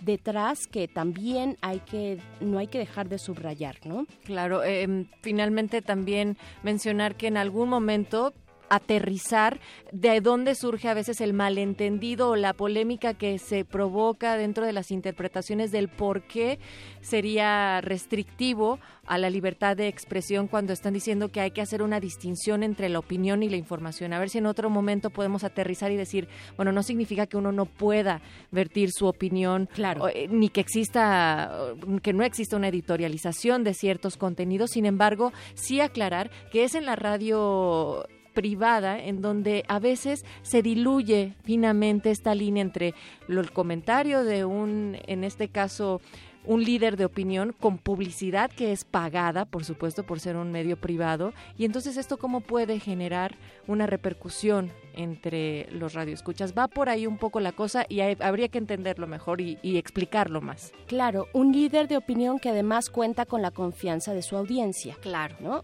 Que también es importante. Está una audiencia del otro lado de la bocina escuchando a ese líder de opinión y debe esa audiencia, tiene el derecho de que se distinga en ese medio cuando se está hablando de información, de opinión o de publicidad, que de pronto no está siendo tan clara esa división y ahí es cuando algunos están argumentando que de hacer esa división o esa distinción entre un tipo de información o no, eh, ahí se frenaría el flujo de la información. Es uno de los debates que hay que seguir eh, eh, precisamente señalando, Nat, pero por el momento se nos ha acabado el tiempo aquí en este espacio de El Modernísimo. Yo te agradezco muchísimo, Nat, que nos hayas acompañado acá y nos vamos a ir con una rola precisamente hablando de esta señal y esta transmisión, nos vamos a ir con Joy Division. La canción se llama Transmission.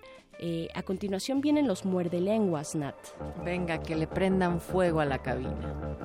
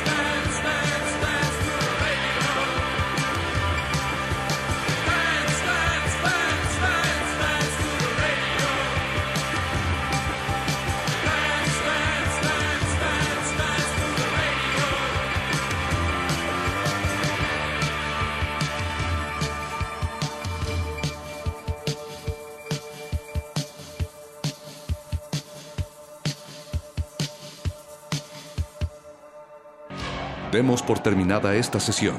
El punto de reunión será la próxima semana. Mismo lugar, misma hora. Resistencia. Descanse.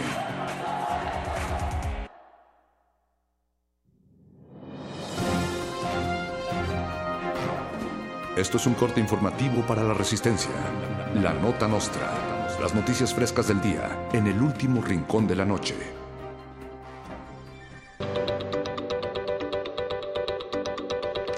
Tras el fracaso de la marcha VIP conocida como Vibra México, los organizadores convocaron a un nuevo evento el próximo domingo llamado Baila México, el cual consistirá en hacer un baile masivo del pasito perrón en la plancha del Zócalo capitalino. Al igual que Vibra México, el evento no tendrá como fin protestar contra los gasolinazos, ni contra la corrupción, ni contra la desigualdad, ni contra la inseguridad, ni la violencia, sino que exigirá que vibre México bailando. Convocan Isabel Miranda de Gualas y el Pirurris. La Iglesia Católica exige cárcel para todos los que compartan palomas moradas en Facebook. El sticker de la paloma morada que invadió las redes desde hace unos días ha sido considerado por la Santa Iglesia Católica como una ofensa al Espíritu Santo y piden que sea clasificado como un pecado capital. Aquellos que compartan videos de la paloma con el niño Dios bailando el pasito perrón serán excomulgados. La ilustradora Sid Weiler, creadora de la infame paloma, anunció que ya prepara varios stickers del niño Dios bailador. Acusan al gobierno de Puebla por entregar pantalones tamaño Agustín Carstens a niños de primaria. El gobierno de Moreno Valle, también conocido como Lady Wu, invirtió 213 millones de pesos en el programa de entrega de uniformes gratuitos. No obstante, a niños de talla 8 les entregaron pantalones talla 36, lo cual fue considerado como una burla por parte de padres de familia. El gobierno respondió que las tallas fueron calculadas con base en el tiempo en el que ellos estiman que los niños terminarán la primaria. El sistema de transporte colectivo Metro realizó un romántico operativo de seguridad en sus instalaciones el día de ayer para evitar que miles de despechados y frenzoneados se echaran a las vías del tren en pleno día de San Valentín, Elizalde. Policías y granaderos vestidos de rojo cantaban canciones de amor, regalaban chocolates y repartían abrazos dentro de los andenes de las principales estaciones para contrarrestar el frío corazón de tu ex. Lo bueno casi no se cuenta. Te di flores, chocolates, versos ñeros y peluches para que mi amor escuches, porque en serio tú me lates. Hice muchos disparates y tengo desolación, pues fue vana mi intención. Soy un soldado caído, nada de eso me ha servido, me mandaste a la frienzón.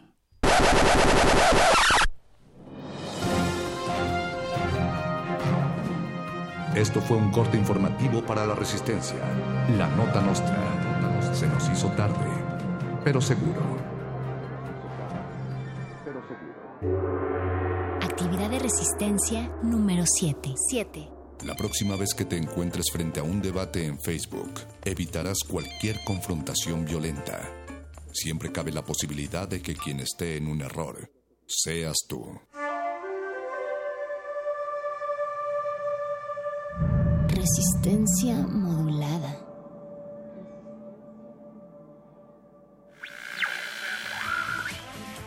Muerde escuchas, oyeristas de lo bueno y lo importante. Sintonicen el cuadrante, mantengan sus lenguas listas. Aquí están los repentistas de la mente más gallarda, y saltándose la barda viene luego un lenguaraz. Todo eso y mucho más, el muerde lenguas lo guarda.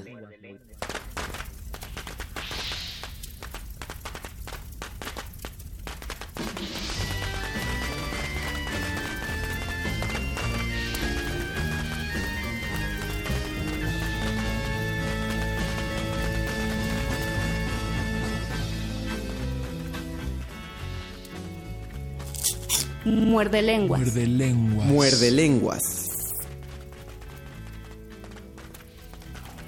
Por ser el tiempo de la cosecha, los hombres y las mujeres andaban en el campo y en la aldea solo se hallaban los niños y los ancianos.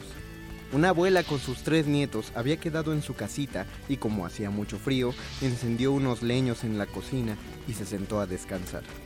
Las moscas zumbaban y para liberarse de ellas la anciana se cubrió la cabeza con una toalla.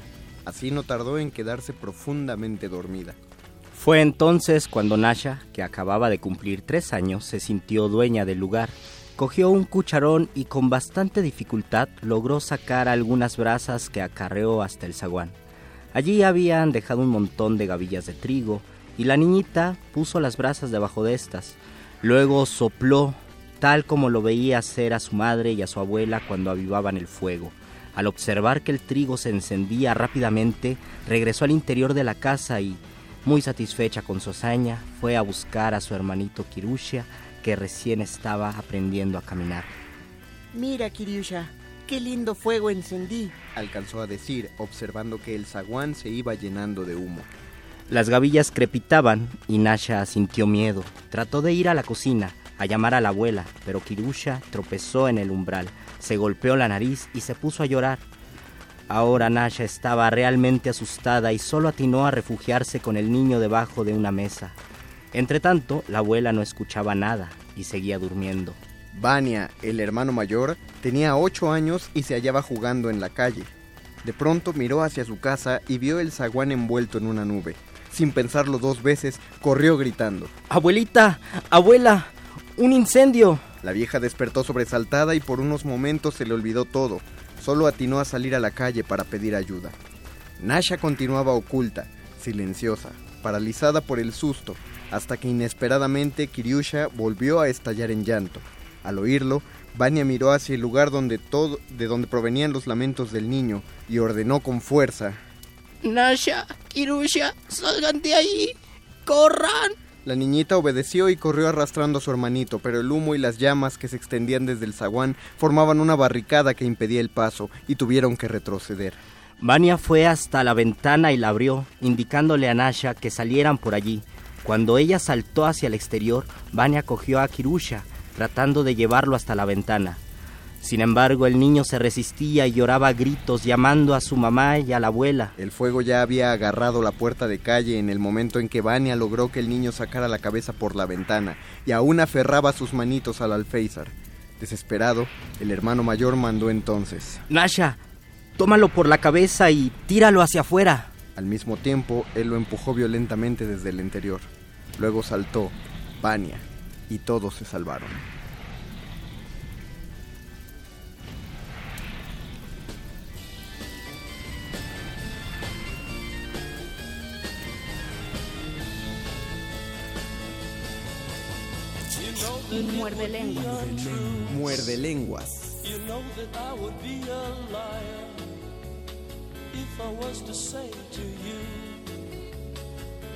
Couldn't get much higher.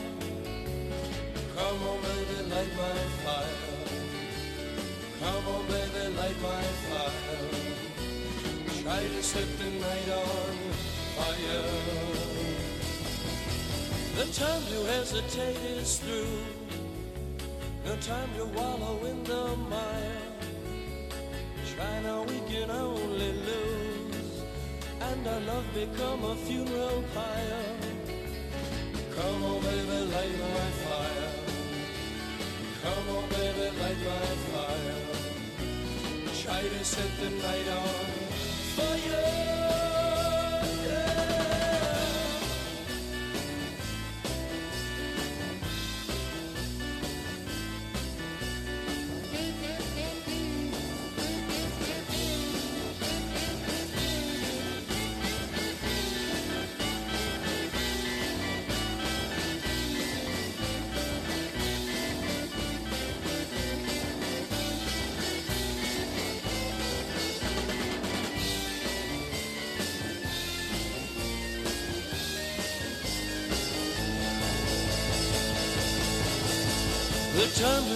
To hesitate is through.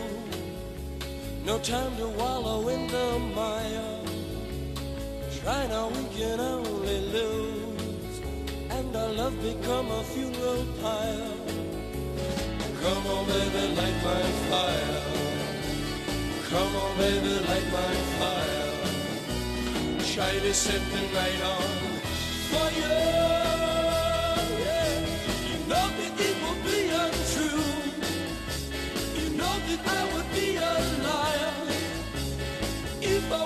say to you, girl, we couldn't get much higher. Come on, baby, light my fire. Come on, baby, light my fire. Try to set the night on fire. Try to set the night.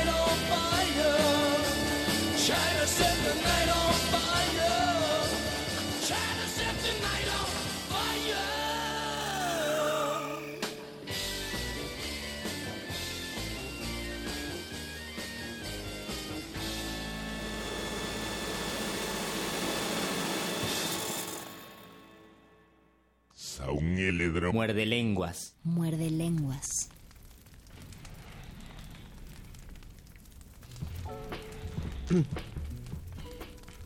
Ya es la hora, ya es miércoles, ya faltan 20 minutos para que den las 11 de la noche del 15 de febrero, Día de los Soldados Caídos, y este es Muerde Lengua, su programa de letras, libros y galletas. Los saluda en este micrófono el Mago Conde. Y Luis Flores del Mal, también es día de la pastilla del día siguiente. Es el día de la pastilla del día siguiente, traten de, traten de encontrar una, los reto a encontrar una el día de hoy, es de lo más imposible y el tiempo corre amigos, les quedan 72 horas para llegar a una. Es día de borrar esos videos porque realizaron el trato y deben cumplirlo. Realizaron, el- o sea, hicieron el pacto sagrado. Pero lo borras, ¿eh? Entonces tienen que borrarlo. Quita- ya es hora de quitar las fotos, es hora de mover. También hay que, hay que borrar los mensajes de WhatsApp porque para quien no sepa, ah, son tres días seguidos. El 13 de febrero es Día de los Amantes, el 14 de febrero es Día del Amor y la Amistad, el 15 de febrero Día de los Soldados Caídos. A mí me dio franca alegría ver la cantidad de fotos que hay en Facebook ahorita por... eh, por toda la, la gente, pues los rechazados. Y yo creo que por eso estamos hablando del fuego, porque son llamas que se apagaron o que a lo mejor no, y eso es lo terrible. Son flamas que nunca ardieron. O a lo mejor ardieron, pero a solas. Medulas que gloriosamente, que han gloriosamente ardido. ¿De quién es ese verso? Es de Quevedo. La- las medulas, es cierto. Medulas que han gloriosamente ardido, su cuerpo dejarán no su cuidado, serán cenizas, mas tendrá sentido, polvo serán, más polvo enamorado. Hablamos del fuego en Muerde Lenguas, fuego en las letras, fuego en la literatura, en las palabras. Ustedes díganos, ¿tienen algún texto, alguna recomendación? ¿Alguna referencia del fuego? algún verso que hayan escrito que tenga que ver con el fuego? Lo pueden compartir con nosotros en el Facebook Resistencia Modulada. O en el Twitter, arroba Rmodulada. O si quieren decirlo en vivo en el programa, pueden marcarnos aquí al 55 23 54 12. 55 23 54 12, compartan sus poemas del fuego, este es el momento. Este es el momento. Inmediatamente cuando empezamos a pensar de letras y fuego, como estuvimos platicando el lunes con el doctor Arqueles acerca de la destrucción que representa el fuego con las letras, hay dos ejemplos que me llegaron a la mente y que tuve que reservar para el día de hoy. Me causa desasosiego, un- una duda, pero de esas feas, porque es una duda que no te puedes quitar de la cabeza y nada va a hacer que te puedas quitar. ¿Cuántos libros no llegaron a nuestros días porque perecieron en, la, en el incendio de la biblioteca de Alejandría? Eso es terrible. Y también cuántos se quemaron, bueno, cuántos códices mayas se quemaron durante, ¿Cuántos- la, durante la conquista. Exactamente. ¿Qué ¿cuántos decían códices? esos códices? ¿De qué hablaban esos textos? Ya no lo vamos a saber nunca porque el fuego lo consumió. Te- ahí, ahí, por ejemplo, si leemos cosas como el Popol Vuh, siempre se dice el Popol Vuh es el único ejemplo de algo muy parecido al teatro que había en, en la época prehispánica, por decir, precolombina. Pero, ¿qué tal si durante la conquista se empezaron a generar textos que se acercaban más a, a algo parecido al teatro? ¿Qué tal si existían textos ya narrativos que poco tenían que ver con la religión? No vamos a, hay mucha poesía que no vamos a conocer, ubicamos muchísimo de, Nezahualcóyotl y textos anónimos, no sabemos si había otro gran poeta, debía haberlo, era una, una sociedad llena de, de Algunos, eh, cantos. algunos existen todavía que en este gran libro de Miguel León Portilla, 15 poetas del mundo náhuatl, aparece incluso una mujer, este, pero de ahí en fuera son pocos los que sobreviven, francamente. Lo mismo con, por ejemplo, siempre uno, si uno compra un libro de teatro completo griego, de, de cualquier autor griego, se va a encontrar solo con las obras completas que, que, que se mantienen así, de ese modo, completas. Siempre se dice de Sófocles que escribió aproximadamente 180 tragedias y uno se pregunta entonces por qué en su libro nada más vienen 7.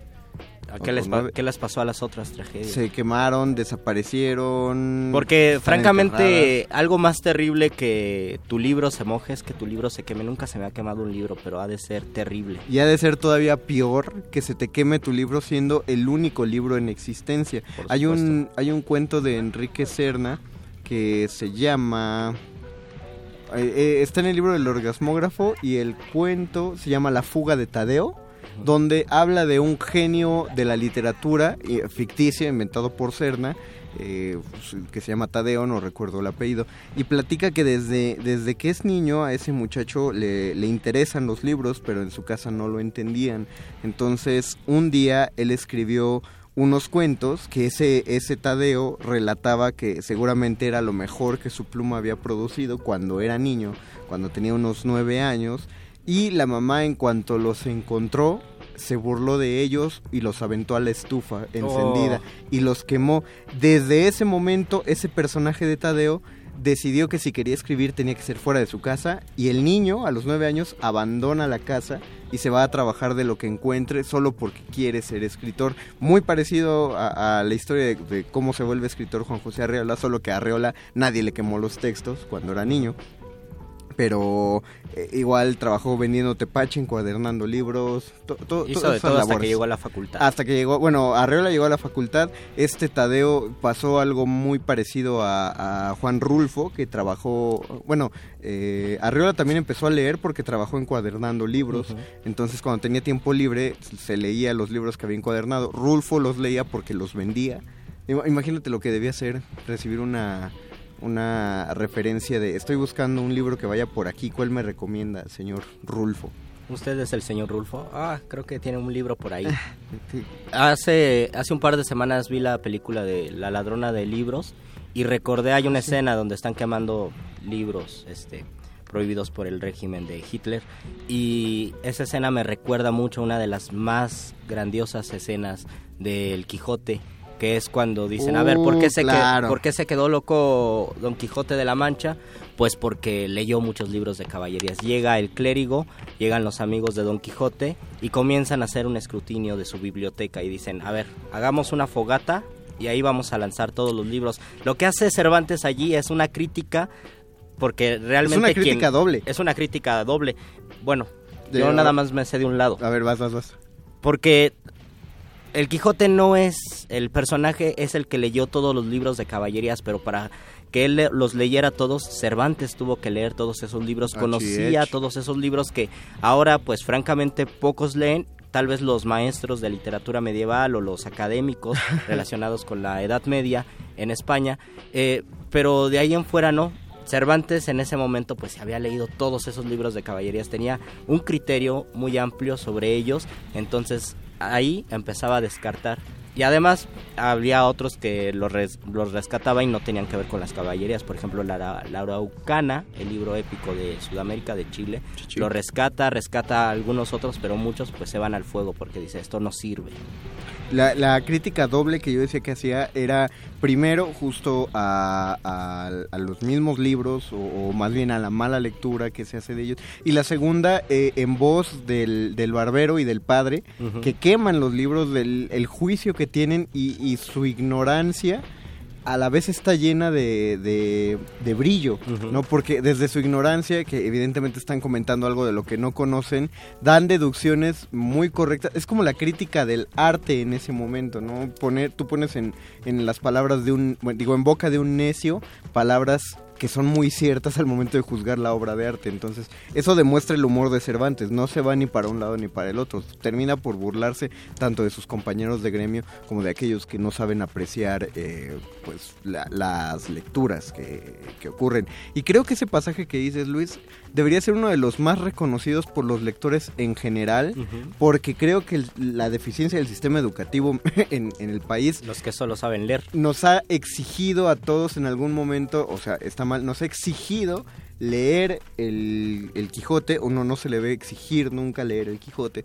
Entonces, Ni siquiera a los estudiantes de letras, la verdad. No, no, no, exactamente, la verdad no, no, no hay, hay, hay libros que sí hay que exigir eh, y el, el Quijote debe llegar uno, uno por sí mismo. Sí, porque el Quijote es un regalo. Pero como esa, esa parte que cuentas es muy del principio del libro, uh -huh. dentro de todas las veces que nos han obligado, todos deberíamos ubicar esa escena. El problema es que justo cuando lees algo obligado no te das cuenta de lo que está pasando. Exactamente. Y esa, esa parte pasa como muy desapercibida por todos, porque como no está el Quijote eh, como personaje durante ese momento y, y, cuando te obligan a leer el Quijote crees que Sancho Panza está en todos lados y todavía no está ahí, to todavía no, entonces te, te pierdes de, Te, de- de- pierdes de todo el chiste y de todas las demás páginas que pues salen, se consumen con el fuego. Te pierdes de los memes literarios que tienen que ver con el Quijote. Por ejemplo, Eduardo Nájera, nuestro querido Hola, Eduardo, Lalo. nos dice que sobre el fuego, que hablemos del fuego como castigo y también como elemento redentor, como lo interpreta Dante.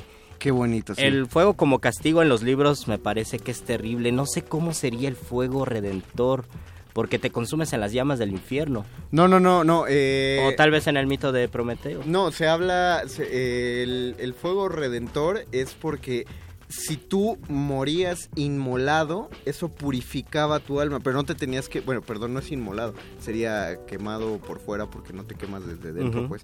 La cosa es que si te ejecutaban en la hoguera, ese era un modo de expiar tus pecados, era, era por eso quemaban a las brujas, porque fíjate cómo, cómo es bien chistosa la lógica de, de- de- de esas personas muy religiosas. Vamos a matar a una persona. Pero es pecado y pecado mortal matar a una persona. Está dentro de los diez mandamientos. No la podemos matar, tenemos que justificar que la estamos matando. Entonces, primero, si te das cuenta, quemar a una bruja en la hoguera es un homicidio involuntario, por así decirlo, según la lógica de estas personas. Porque dices, yo no, diga- lo hice, lo hizo el fuego. Exactamente, no crean que lo estoy diciendo yo, no, no, me parece algo horrendo, pero es que lo hacían así. El fuego no se lo aplican directamente a una persona. La persona la dejan amarrada a un poste y prenden fuego a la madera alrededor de ella. Como le hicieron al profesor Skinner. Exactamente, porque dijo que la Tierra era redonda, ya que ya que el fuego queme a estas personas, así nadie está matando a esta persona. Segundo, sería muy cruel de parte de una persona religiosa acabar con el alma de alguien sin haber intentado redimirla. Entonces, después de que no pudieron sacarle una confesión o una redención a, a una bruja, entonces decían lo único que podía eh, devolver esa alma al reino de Dios era la purificación por medio del fuego. Entonces las quemaban para que los pecados se purificaran y según ellos enviar el alma con Dios. La justificación era Horrenda te la quemamos porque porque te queremos. Porque te queremos, qué difícil. Qué, qué horror. La relación del fuego con las pasiones humanas ha existido siempre y, y yo recon- la reconozco en textos latinos y no sé en qué momento este pasó en nuestra cosmovisión que el fuego se relaciona con el corazón porque los latinos lo relacionaban con el hígado. Cada vez que había algo que les dolía, no les dolía el corazón, les dolía el hígado y el hígado era Ah, órale. el que se inflamaba y el, el que se inflamaba de flamas, el que se quemaba y no el corazón. Desde siempre las pasiones humanas están relacionadas con el fuego y creo que es evidente. Nosotros cuando tenemos una emoción negativa sentimos el cuerpo caliente y hay reacciones químicas que lo justifican o que nos dicen por qué, pero casi siempre cuando nos sentimos mal se nos sube, se nos suben los colores. Todos sentimos o todos recordamos esa sensación de cuando te pones tan, tan nervioso que la cara sí está caliente. Eso es, Es verdad. Es una cosa muy simpática. Imagínate con qué potencia el flujo de la sangre llega hasta tu cara que efectivamente te calienta. El fuego la se relaciona principalmente con el enojo. Recuerden el, Claro. el de intensamente, el monito enojón. Ah, se le quema, la, quema la cabeza. O sea, una, una alegoría maravillosa, como solo Pixar sabe hacer alegorías y metáforas visuales. Eh, imagina ahora la mente de, de un hombre, no, no llamemos primitivo, llamemos un hombre antiguo, que, que no, no comprenden mucho de la circulación de la sangre. Recordemos que no se, se sabe de la sangre pues, desde siempre, pues, porque le sale al cuerpo, pero no se sabía que la sangre circulaba por el cuerpo hasta casi finales del siglo XVII. Por lo tanto, ¿de qué manera va a pensar un hombre, un hombre de la antigüedad que se pone su rostro caliente cuando se enoja o cuando se avergüenza o, o cuando le llega una de estas emociones muy intensas? Yo creo que no era metafórico para ellos genuinamente hablar de una especie de fuego interno. Y es aquí, ah, voy a ver si el doctor Arqueles al rato que, que llegue le voy a preguntar si sabe algo sobre el flojisto y sobre, porque el flojisto tiene mucho que ver con la, bueno, no directamente, pero también se habla acerca de la combustión humana espontánea. Ah, ese es un tema que yo también quería sacar el lunes, que a mí me impresionó Vas, vas, en estos programas eh, paranormales. Esos, canales de YouTube paranormales tan bonitos. Este, hablaban de la combustión espontánea y que la gente literalmente se quemaba y se achicharraba, no se, no se sabe por qué. Creo que existen, el hecho es que, o aparentemente está documentado que existen casos de personas que se han quemado, pero no se sabe por qué. Otra de las situaciones extrañas que ha ocurrido en el fuego es estos incendios que queman ciertas cosas, pero las imágenes sagradas no, no se queman. El fuego pues tiene un carácter muy misterioso y me parece que es por lo mismo que casi yo no recuerdo poemas del fuego o textos literarios cercanos al fuego. Pienso en el agua y hay muchísimos, pero en el fuego no. Tal vez porque no sé si exista más, más respeto hacia el fuego o simplemente la manera en que se calla el ser humano ante el fuego es mayor que ante el agua. ¿Cómo? A ver. Es decir, tú cuando ves el agua dices, ah, está fluyendo, empiezan a, empiezas a tener ideas, tu mente empieza a realizar viajes en el tiempo, empiezas a recordar, empiezas a desear, etcétera.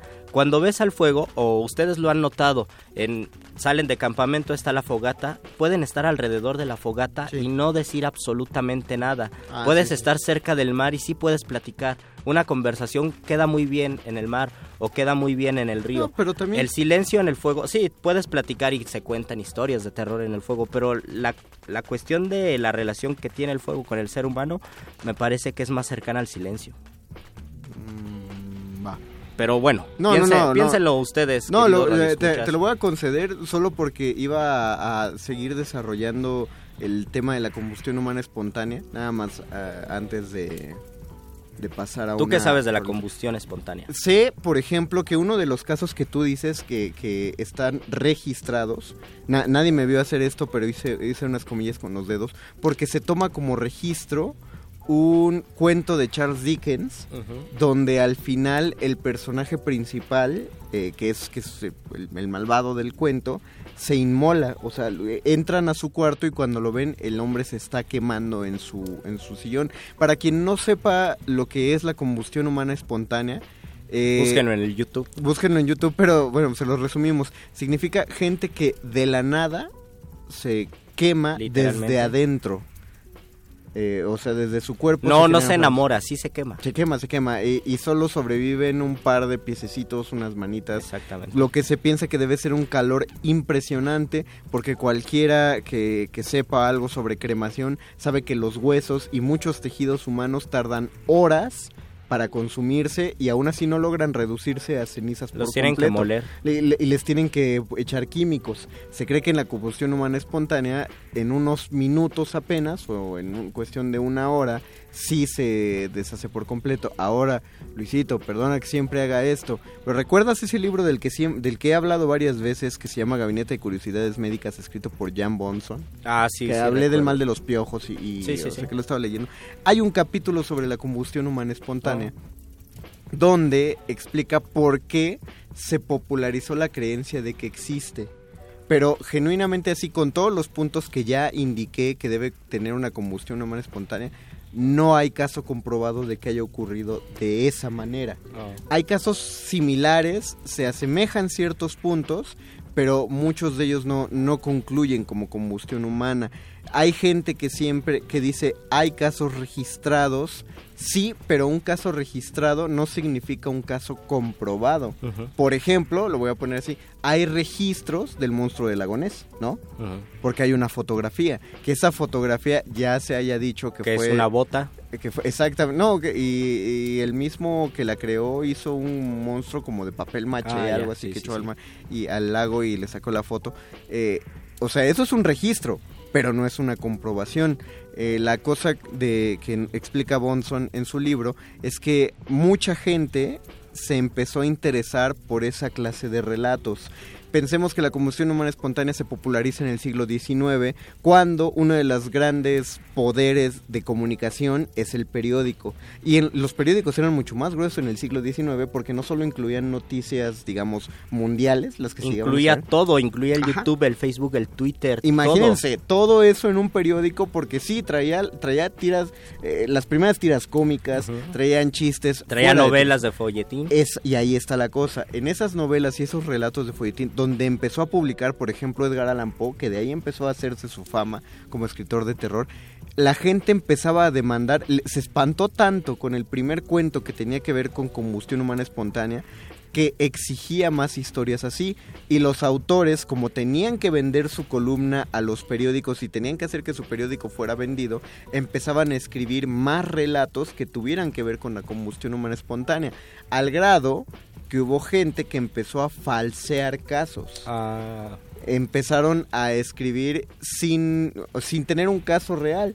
Pero si tú estás en Francia en, el, en principios del finales del siglo XIX no- y no hay capacidad de moverte a Estados Unidos, por ejemplo, con tanta facilidad, tú puedes contar que en Estados Unidos se acaba de confirmar un caso de combustión humana espontánea. Y esto es producto de la literatura entonces. Es en producto de la literatura, pero también es producto de la literatura moralina, porque todos los personajes que se queman son personajes alcohólicos. La primera teoría de la combustión humana espontánea es que la gente almacenaba alcohol y, y otros, otros elementos combustibles dentro de su cuerpo. Y, ahí también había una cuestión incluso de, juicio de género, porque muchos de los personajes que inmolaban en estos relatos eran las mujeres que bebían y fumaban. Eh, fíjate qué curioso, se quemaba una mujer porque era muy borracha y fumadora además, cosa que no les parecía bien visto en la época, pero eh, esas siendo... eh, Era la advertencia casi casi. Ajá, si eres exactamente. Mujer, fumas y bebes, te vas a quemar. Te vas a quemar. Y sí, y de ahí también lo traspasaron solo a los hombres que ya ni tenían que fumar, que solo fueran borrachos. Todas las historias tenían que ver con eso, pero repito, no había una, una confirmación tal cual. Eh, vamos a ir a una, a una rolita porque esto ya se alargó, pero nada más para, para acabar ese tema, regresando a la rola, te cuento del efecto vela. Ándale. Que eso sí está, con- que sí está confirmado y con el que se han confundido varios, varios casos de combustión humana espontánea. Hablamos del fuego en Muerde Lenguas. Luisito, si la gente quiere escribirnos en Facebook, ¿es a dónde? Esa resistencia modulada y al Twitter arroba R modulada. Y si nos quieren marcar por teléfono como hizo Lalo Nájera. 55 23 54 12. Vamos Saquen a- su poema del fuego y compártanlo. Vamos a escuchar una canción que me informó el querido doctor Arqueles que está cumpliendo 10 años. 10 años ya de que salió. Desde que... Bueno, le voy a preguntar al rato al doctor. Deberían Arqueles, poner la salsa de tú me quemas. Que solo recuerdo... ¿Que tú me quemas? No me acuerdo de ¿No esa. te acuerdas? Te No, falta barrio. Sí, me falta barrio. Solo me acuerdo que es una de las canciones más descargadas, según nos dijeron nuestros amigos de Resistor los martes. Esto es Kings of Leon cantando Sex on Fire.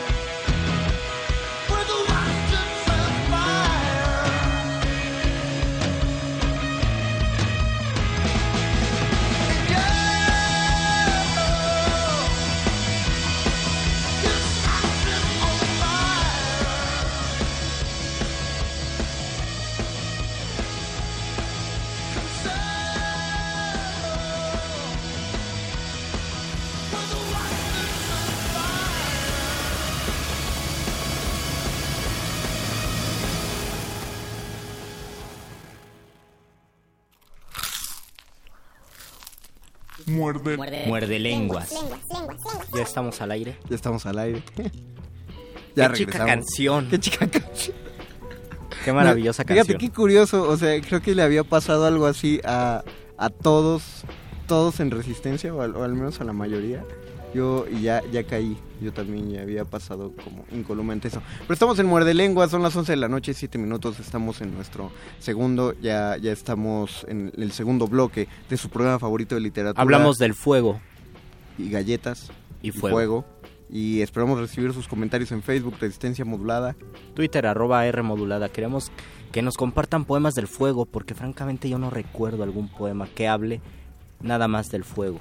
Eh, estábamos hablando un poquito antes, les comentaba algo que, que, leí en este en un libro que repetiré su nombre, se llama Gabinete de Curiosidades Médicas. Hablábamos de algo que asustaba a las personas de finales del siglo XIX y, y también a mí no, me asusta. Sí, todavía nos ¿Sí? asusta. O sea, claro, eh, no, lo, la cosa de negar que exista como la combustión humana espontánea no niega para nada el peligro del fuego. Sí, por ¿no? supuesto. Porque eh, es, es, lo que te iba a comentar. El, el, el, miedo está justificado porque hay una cosa que se llama efecto vela.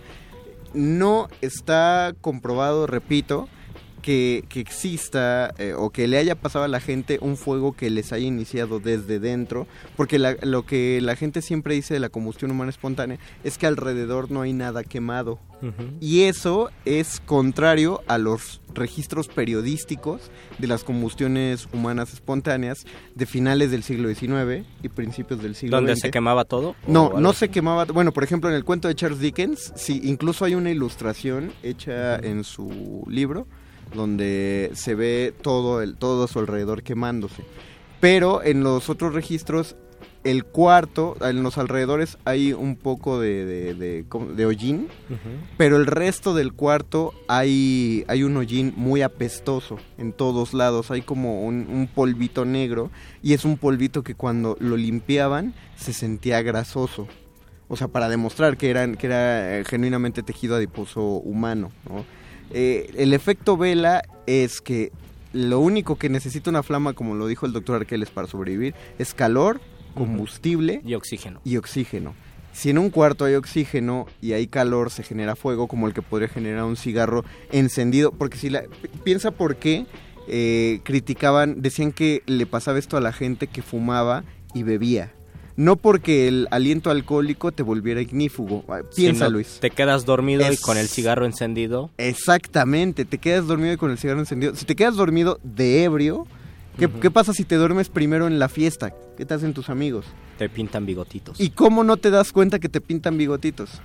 Porque estás sedado. Estás sedado por el, el alcohol. alcohol. Entonces, cuando el cigarro te empieza a quemar la ropa, no te das cuenta porque estás sedado por el alcohol y el problema del efecto vela es que tu ropa se empieza a quemar y la grasa del cuerpo funciona como la cera de la vela. ¿Por qué, ¿Por qué el pabilo de una vela dura tanto? Porque la, cera va, la, la cera va retrasando la ignición, mm. la grasa humana retrasa la ignición y eso te hace arder lentamente y sí da tiempo y calor suficiente para que te consumas en tu mayoría.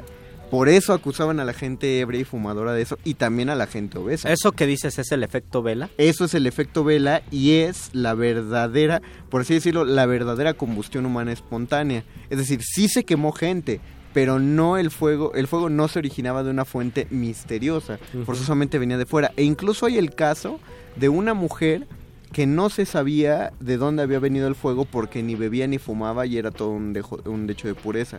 Pero se enteraron que el mayordomo la quemó. Oh. La había matado la se, y, y, como se espantó de haberla matado, la sentó, porque lo, lo descubrió robándose sus joyas, él la, la, la mata, la sienta en su silla y le prende fuego.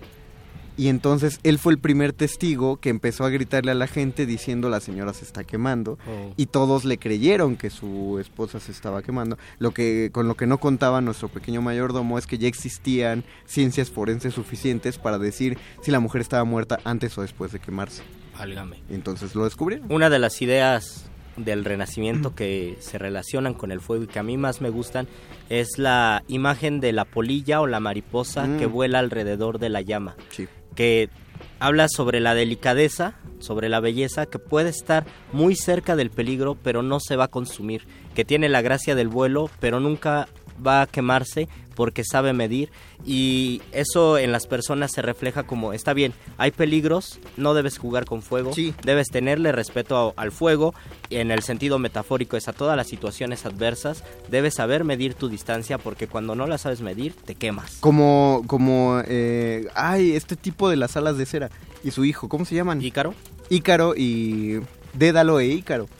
Eh, Es, es parecido, el, el mito lo trataban del mismo modo, Luis. El mito de Ícaro me parece que es el fuego como castigo. Se- según yo es de que Ícaro intenta volar demasiado alto con las alas de Dédalo, eh, plumas y cera, y el, el sol las derrite y el padre, se, el cae, sol, ajá. se cae al mar y, y- y se muere. No, eso, eh, eso es, no intentes como... Oye, fíjate qué fea moraleja, no intentes llegar tan alto Porque te vas a... tan rápido, ah, sería la cosa, no, no intentes llegar tan alto, tan rápido, limita tus aspiraciones, no tengas sueños, dice Betoques, eh, consigue, consigue un trabajo que no te Casi, guste. casi reza, calla y trabaja. Bien, Betoques, sé que, que ese es el mensaje que le das a la resistencia, está. No es cierto, Betoques, estamos, estamos cabula, la gente sabe que es cabula, Beto. Perdón, según Pero las sí- nuevas sí reglas tenía- tenemos que informar que es opinión. sí tenía relación con el castigo y si hay un mensaje Sí. bien fuerte. Sí. Si tienes aires de grandeza y no lo sabes controlar, más bien es eso, si no lo sabes controlar te vas a quemar y te vas a hundir. Te vas a ir muy muy lejos. Tiene que ver con la soberbia, pero la polilla es distinto, no tiene La- que ver con ajá, la la soberbia. polilla es el respeto al fuego y la capacidad que uno tiene para saber manejarlo y cómo en algunos momentos se nos sale de control y pues nos quemamos o hacemos creamos situaciones muy muy adversas en nuestra vida. Nosotros vamos a iniciar un incendio aquí en la cabina, vamos a prender fuego para empezar el ritual para ¿No lo, convocar. ¿No lo puedes transmitir en vivo? No lo puedo puede? transmitir. Puedo decir, puedo decirle a Betoques, mira Betoques, con aquí tengo contenido el ritual con el que vamos a iniciar el último segmento de nuestro programa de Muerde Lenguas hoy. Con el fuego que va a salir de mis manos, vamos a convocar al doctor Argeles. Espero esté listo.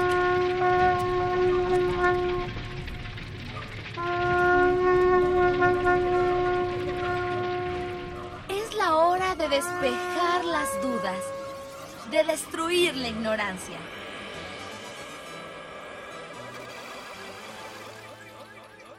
Es la hora de la iluminación con el doctor Arqueles.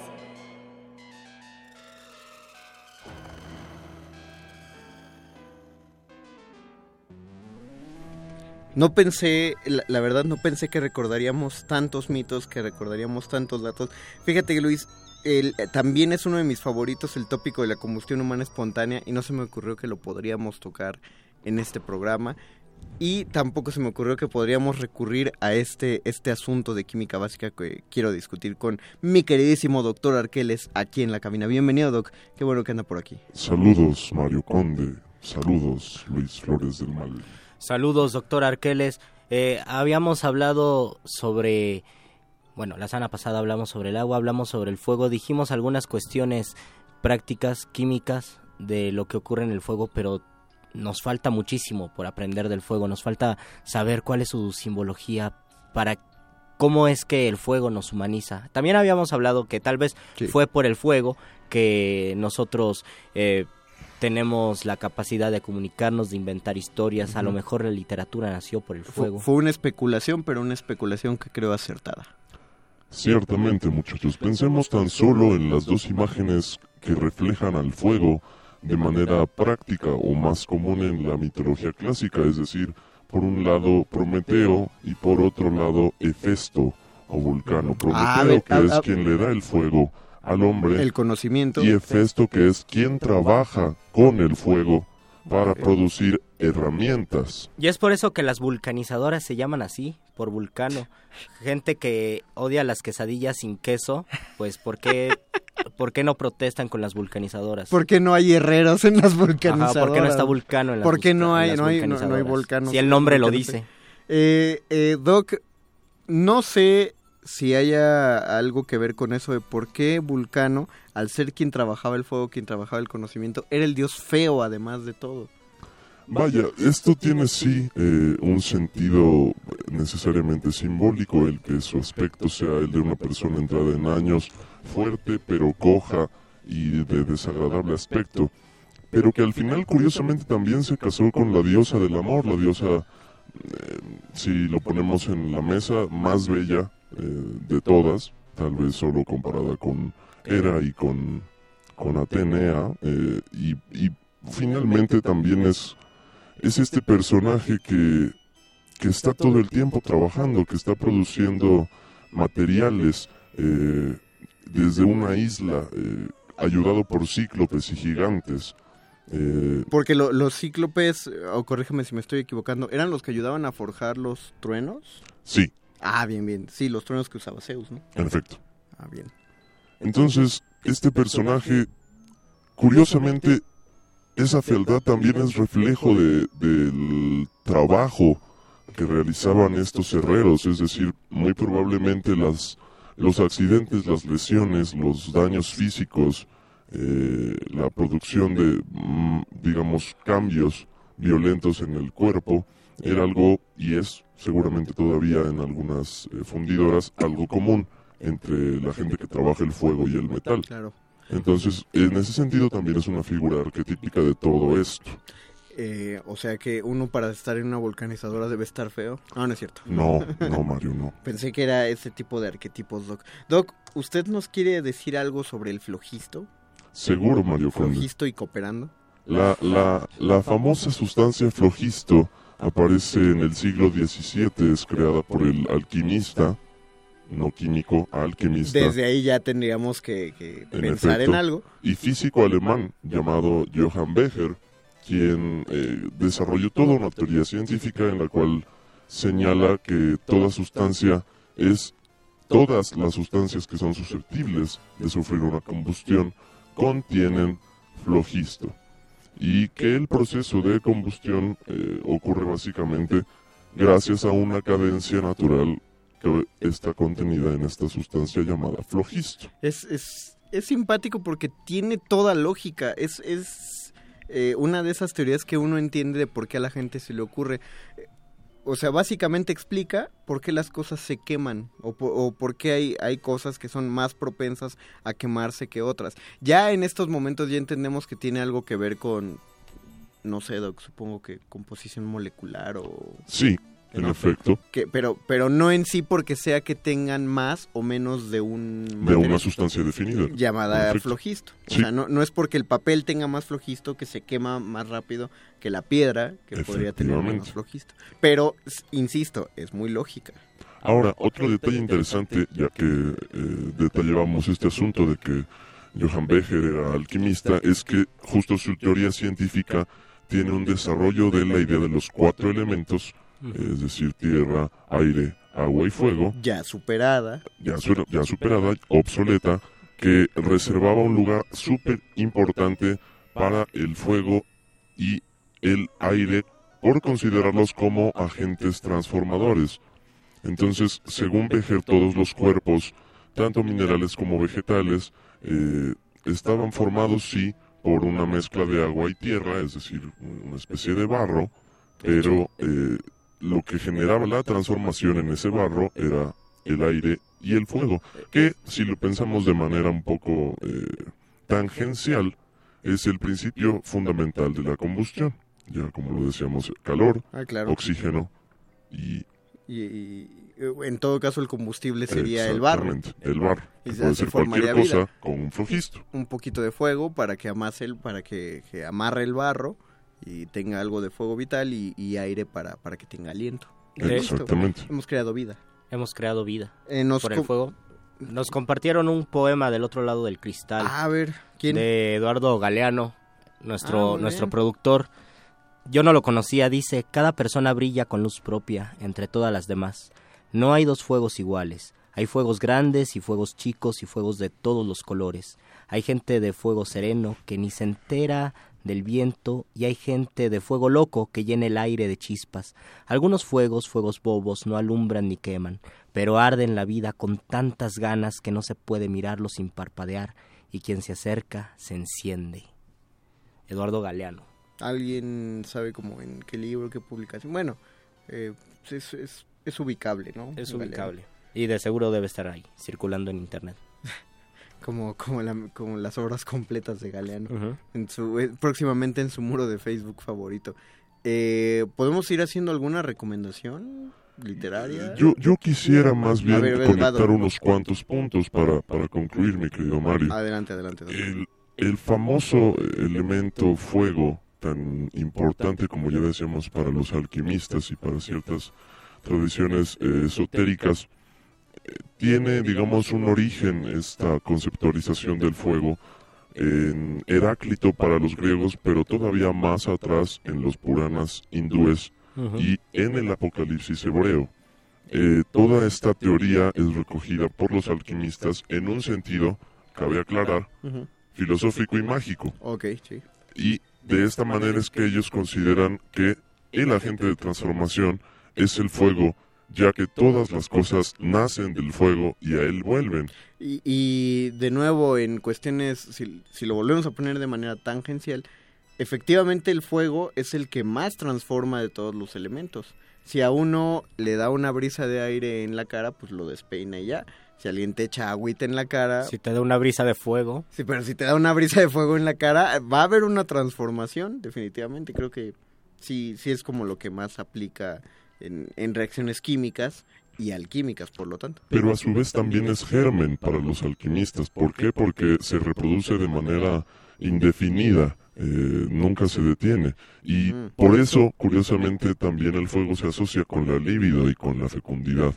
Porque es este elemento que, que está en un estado constante de movimiento, de transformación, de generar calor y de generar vida, si lo pensamos un poco en términos solares. Y sobre todo es un elemento que implica un desafío para el ser humano, tanto en el sentido literal como metafórico, ¿no? Si pensamos en el fuego, eh, en, las, en el tiempo de las cavernas, el desafío era saber dominarlo, o tiempo después en las fraguas de los gitanos, por ejemplo, tenían que saber dominar el fuego para crear cosas. Si el fuego es una sensación, es una emoción que experimentamos, tenemos que saber lidiar con ese fuego para que no nos pase algo, ¿no? Como decía Mircea Eliade, atravesar el fuego es símbolo de trascender la condición humana, mi querido Oh. Y de, y de nuevo, como un experimento para, para que vean qué se siente. ¿Alguien ha intentado prender fuego con sus propias manos? No, nunca he hecho eso. Es, eh, es una sensación... Con la ramita y el Sí, o sea, tronquito hacerle... Incluso si tienes eh, como pedernal y acero, o sea, pura Ah, chispita y, y a flamita, es una sensación muy, muy curiosa, muy particular. Sí te da la idea de haber creado algo. Eh, es como si acabas una figura de plastilina muy bien hecha o una esculturita de barro. Me imagino un fumador precisa. que tiene una cajetilla de cigarros y no tiene un encendedor, un cerillo y dice, pues ni modo, necesito fuego Pues a te, fuerzas. est- te estás acercando de por qué prendí el... No, Sí, no, es- fue evidentemente porque con unos amigos haciendo unas carnes asadas tenemos un amigo que es un, un loco maníaco de la, de, de la, del camping. Le fascina la naturaleza, entonces le gusta hacer esas cosas lo más real posible. Y un día en unas carnitas asadas, él dijo, pues vamos a prender el fuego sin nocote, sin periódico. Sin a puro- tiner. a puro que sin tiner ni alcohol, entonces a puro carbón y y, Y chispita. y yesca. Y fue fascinante. De verdad, si alguien puede prender una fogata de con métodos arcaicos, ah, se va a tardar como hora y media, pero hágalo. Qué difícil. Excelente recomendación. Mi, mi recomendación entonces es La Batalla por el Fuego, una película genial, búsquenla, Uy, y bien porque pues creo que el protagonista es el fuego y es de una manera espectacular. Busquen esa película, de verdad. Cecilia Gómez también recomienda, yo creo que tanto en película como en libro, como agua para chocolate, que pues me remite muchísimo a lo de la alquimia que dijo el doctor Arqueles, porque creo que una de las labores más nobles que nos entregó la química es la cocina. Efectivamente. Y, y- y en una descripción tan bonita que se hace tanto en el libro como en la película de- del modo de cocinar, de un modo de cocinar tan potente que, que genere placer sexual, el, el probar este tipo de comida, es como trasladar el fuego de la estufa a- al, al fuego interno de las personas. Y es además es, y ver- bonito. es continuar con esta idea de la magia gracias al fuego. Sí. Finalmente la comida es una forma más de magia. Es muy, es, es muy curioso cómo toda la novela, toda la historia se mantiene de una manera bastante costumbrista costumbrista, eh, tranquila, muy real, excepto por esa dosis, esa pequeña dosis de algo mágico que tiene que ver con, con, la cocina. Aunque si hablamos del fuego en esa historia, creo que el fuego que más me agradó a mí fue la mujer que se murió por exceso de flatulencias. Eso me pareció de lo más raro. Yo, yo me lo sigo, pregu- me sigue inquietando. Alguien dígame si eso pasa. En la audiencia, en la producción, alguien dígame, alguien. Oye, ¿y de qué se murió? Pues No, pobrecita, pues, tenía, muchos, mucho- tenía muchos pedos. Es pregunta de otro muerde lenguas. Es pregunta de otro cuando hablemos del aire, que yo creo que va, Sí. que yo creo que será la próxima semana. No, la otra semana vamos a hablar de la Tierra. Da la tierra. Ah, ok, entonces vamos a... Yo voy a recomendar el libro que siempre recomiendo a toda la gente que, que todos los amigos que se me han acercado y me han dicho que quieren empezar a, a escribir o que quieren empezar con cualquier coqueteo literario, o sea, gente que conozco muy joven en clases de, de preparatoria y todo eso y que dicen que quieren acercarse, inmediatamente los mando a leer Fahrenheit 451. Es uno de los mejores libros con- a los que uno puede meterse a la lectura, es muy digerible, es ciencia ficción, es futurista, hay violencia, hay, hay un amor imposible, hay, hay un robot asesino con un aguijón que nunca entiende si tiene forma de perro o de perro escorpión o qué rayos le pasa a ese robot y, y- y hay libros quemándose y hay una reflexión de por qué hay que leer, entonces pues, es fascinante ese libro, léanlo. Otra vez, si ya lo leyeron, otra vez. Léanlo. Doc, ¿usted tiene alguna recomendación? Yo recomiendo que se queden a escuchar esta canción que voy a poner Mario Conde. Eh, la canción se llama El Fuego, es de Foamy, una banda que ya ha estado aquí con nosotros. Amigos de, Lenguas. Arturo. Amigos de resistencia modulada, los cuates de Fomi. Y vamos a escuchar justo El Fuego, un tema de su disco Incendios 1. Mira, De esa manera nos despediremos de este muerde lenguas Qué adecu- sobre la candela. qué adecuado para, para cerrar. Agradecemos a Andrés Ramírez en la operación técnica, a Betoques en la producción y a Eduardo Luis en la asistencia de producción. Se despide del micrófono Mario Conde. Luis Flores del Mal. Y el doctor Arqueles, quédense a la última media hora de esta resistencia modulada. Tu miedo se pudre en mi nube. Caras raras de lumbre consumen las viejas costumbres que tuve. Mundos mudos llenaron tu hocico de muchedumbre y tus garras de mugre. Encaras la guerra, me muestras tus dientes de sierra y tu rabia de perra. Presumes tus bellas ojeras de fiera. Enciendes la flama, devoras mi vida entera. Esculpes con cera escenas de incendios internos en primavera. Esperas esferas perfectas para escapar de la hoguera. Quieres borrar la miseria de la nueva era. La miseria de la nueva era. El fuego es eternamente nuevo. El fuego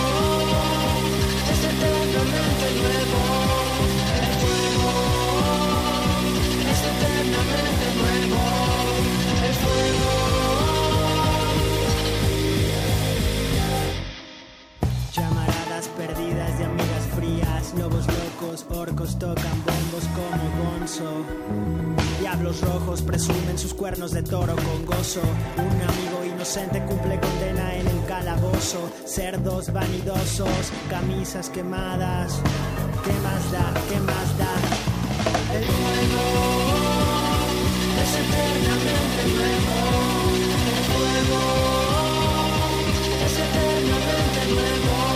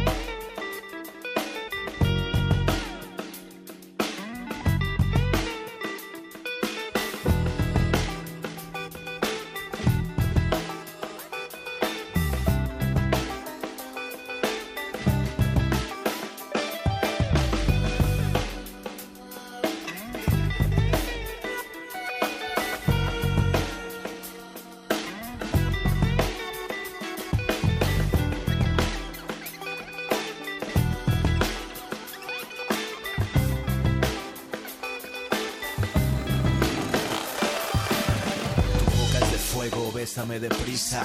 Ven y calcíname, sopla mis cenizas. Queme las hojas del jardín de tus delicias.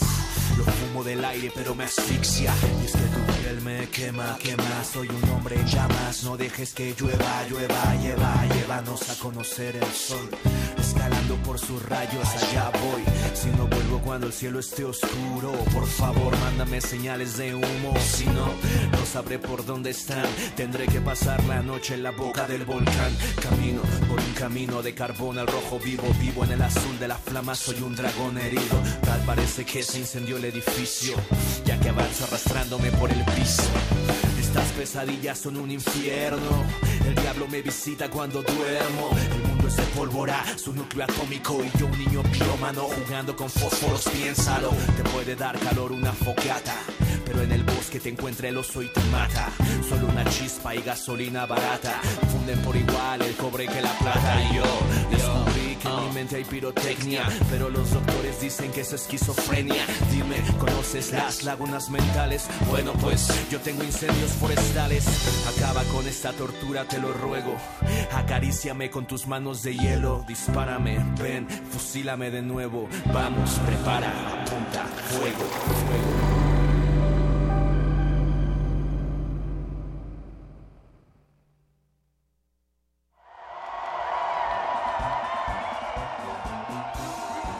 Entretenidos y librescos radionautas, tengan las orejas cautas para leer los sonidos. Aquí están los contenidos del mago que nos hechiza y el panadero utiliza con destreza pertinaz. Todo eso y mucho más el muerde lenguas revisa.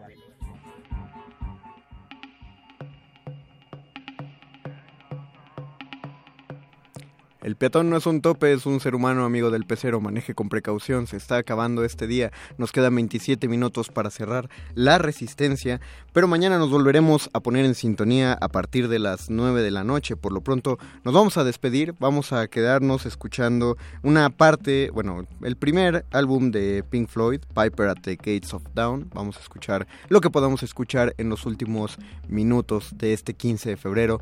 Seguiremos escuchándonos el jueves 16 de febrero a las 9 de la noche. Ojalá nos puedan acompañar, continúen con sus vidas, continúen resistiendo, por favor. Andrés Ramírez en la operación técnica, Jesús Alberto Benítez Betoques en la producción, Eduardo Luis, soy galán de telenovela en la asistencia de producción. Y de este lado andamos por aquí todavía Luis Flores del Mal, el doctor Arqueles, el mago conde. Les agradecemos infinitamente que nos hayan prestado sus oídos y los dejamos con Pink Floyd. Thank you.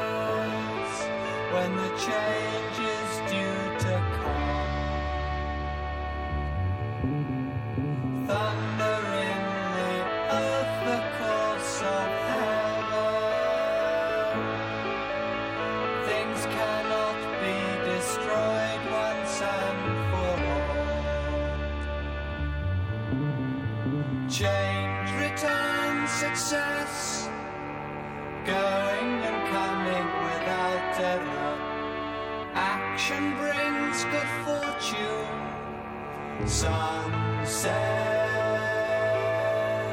sunrise.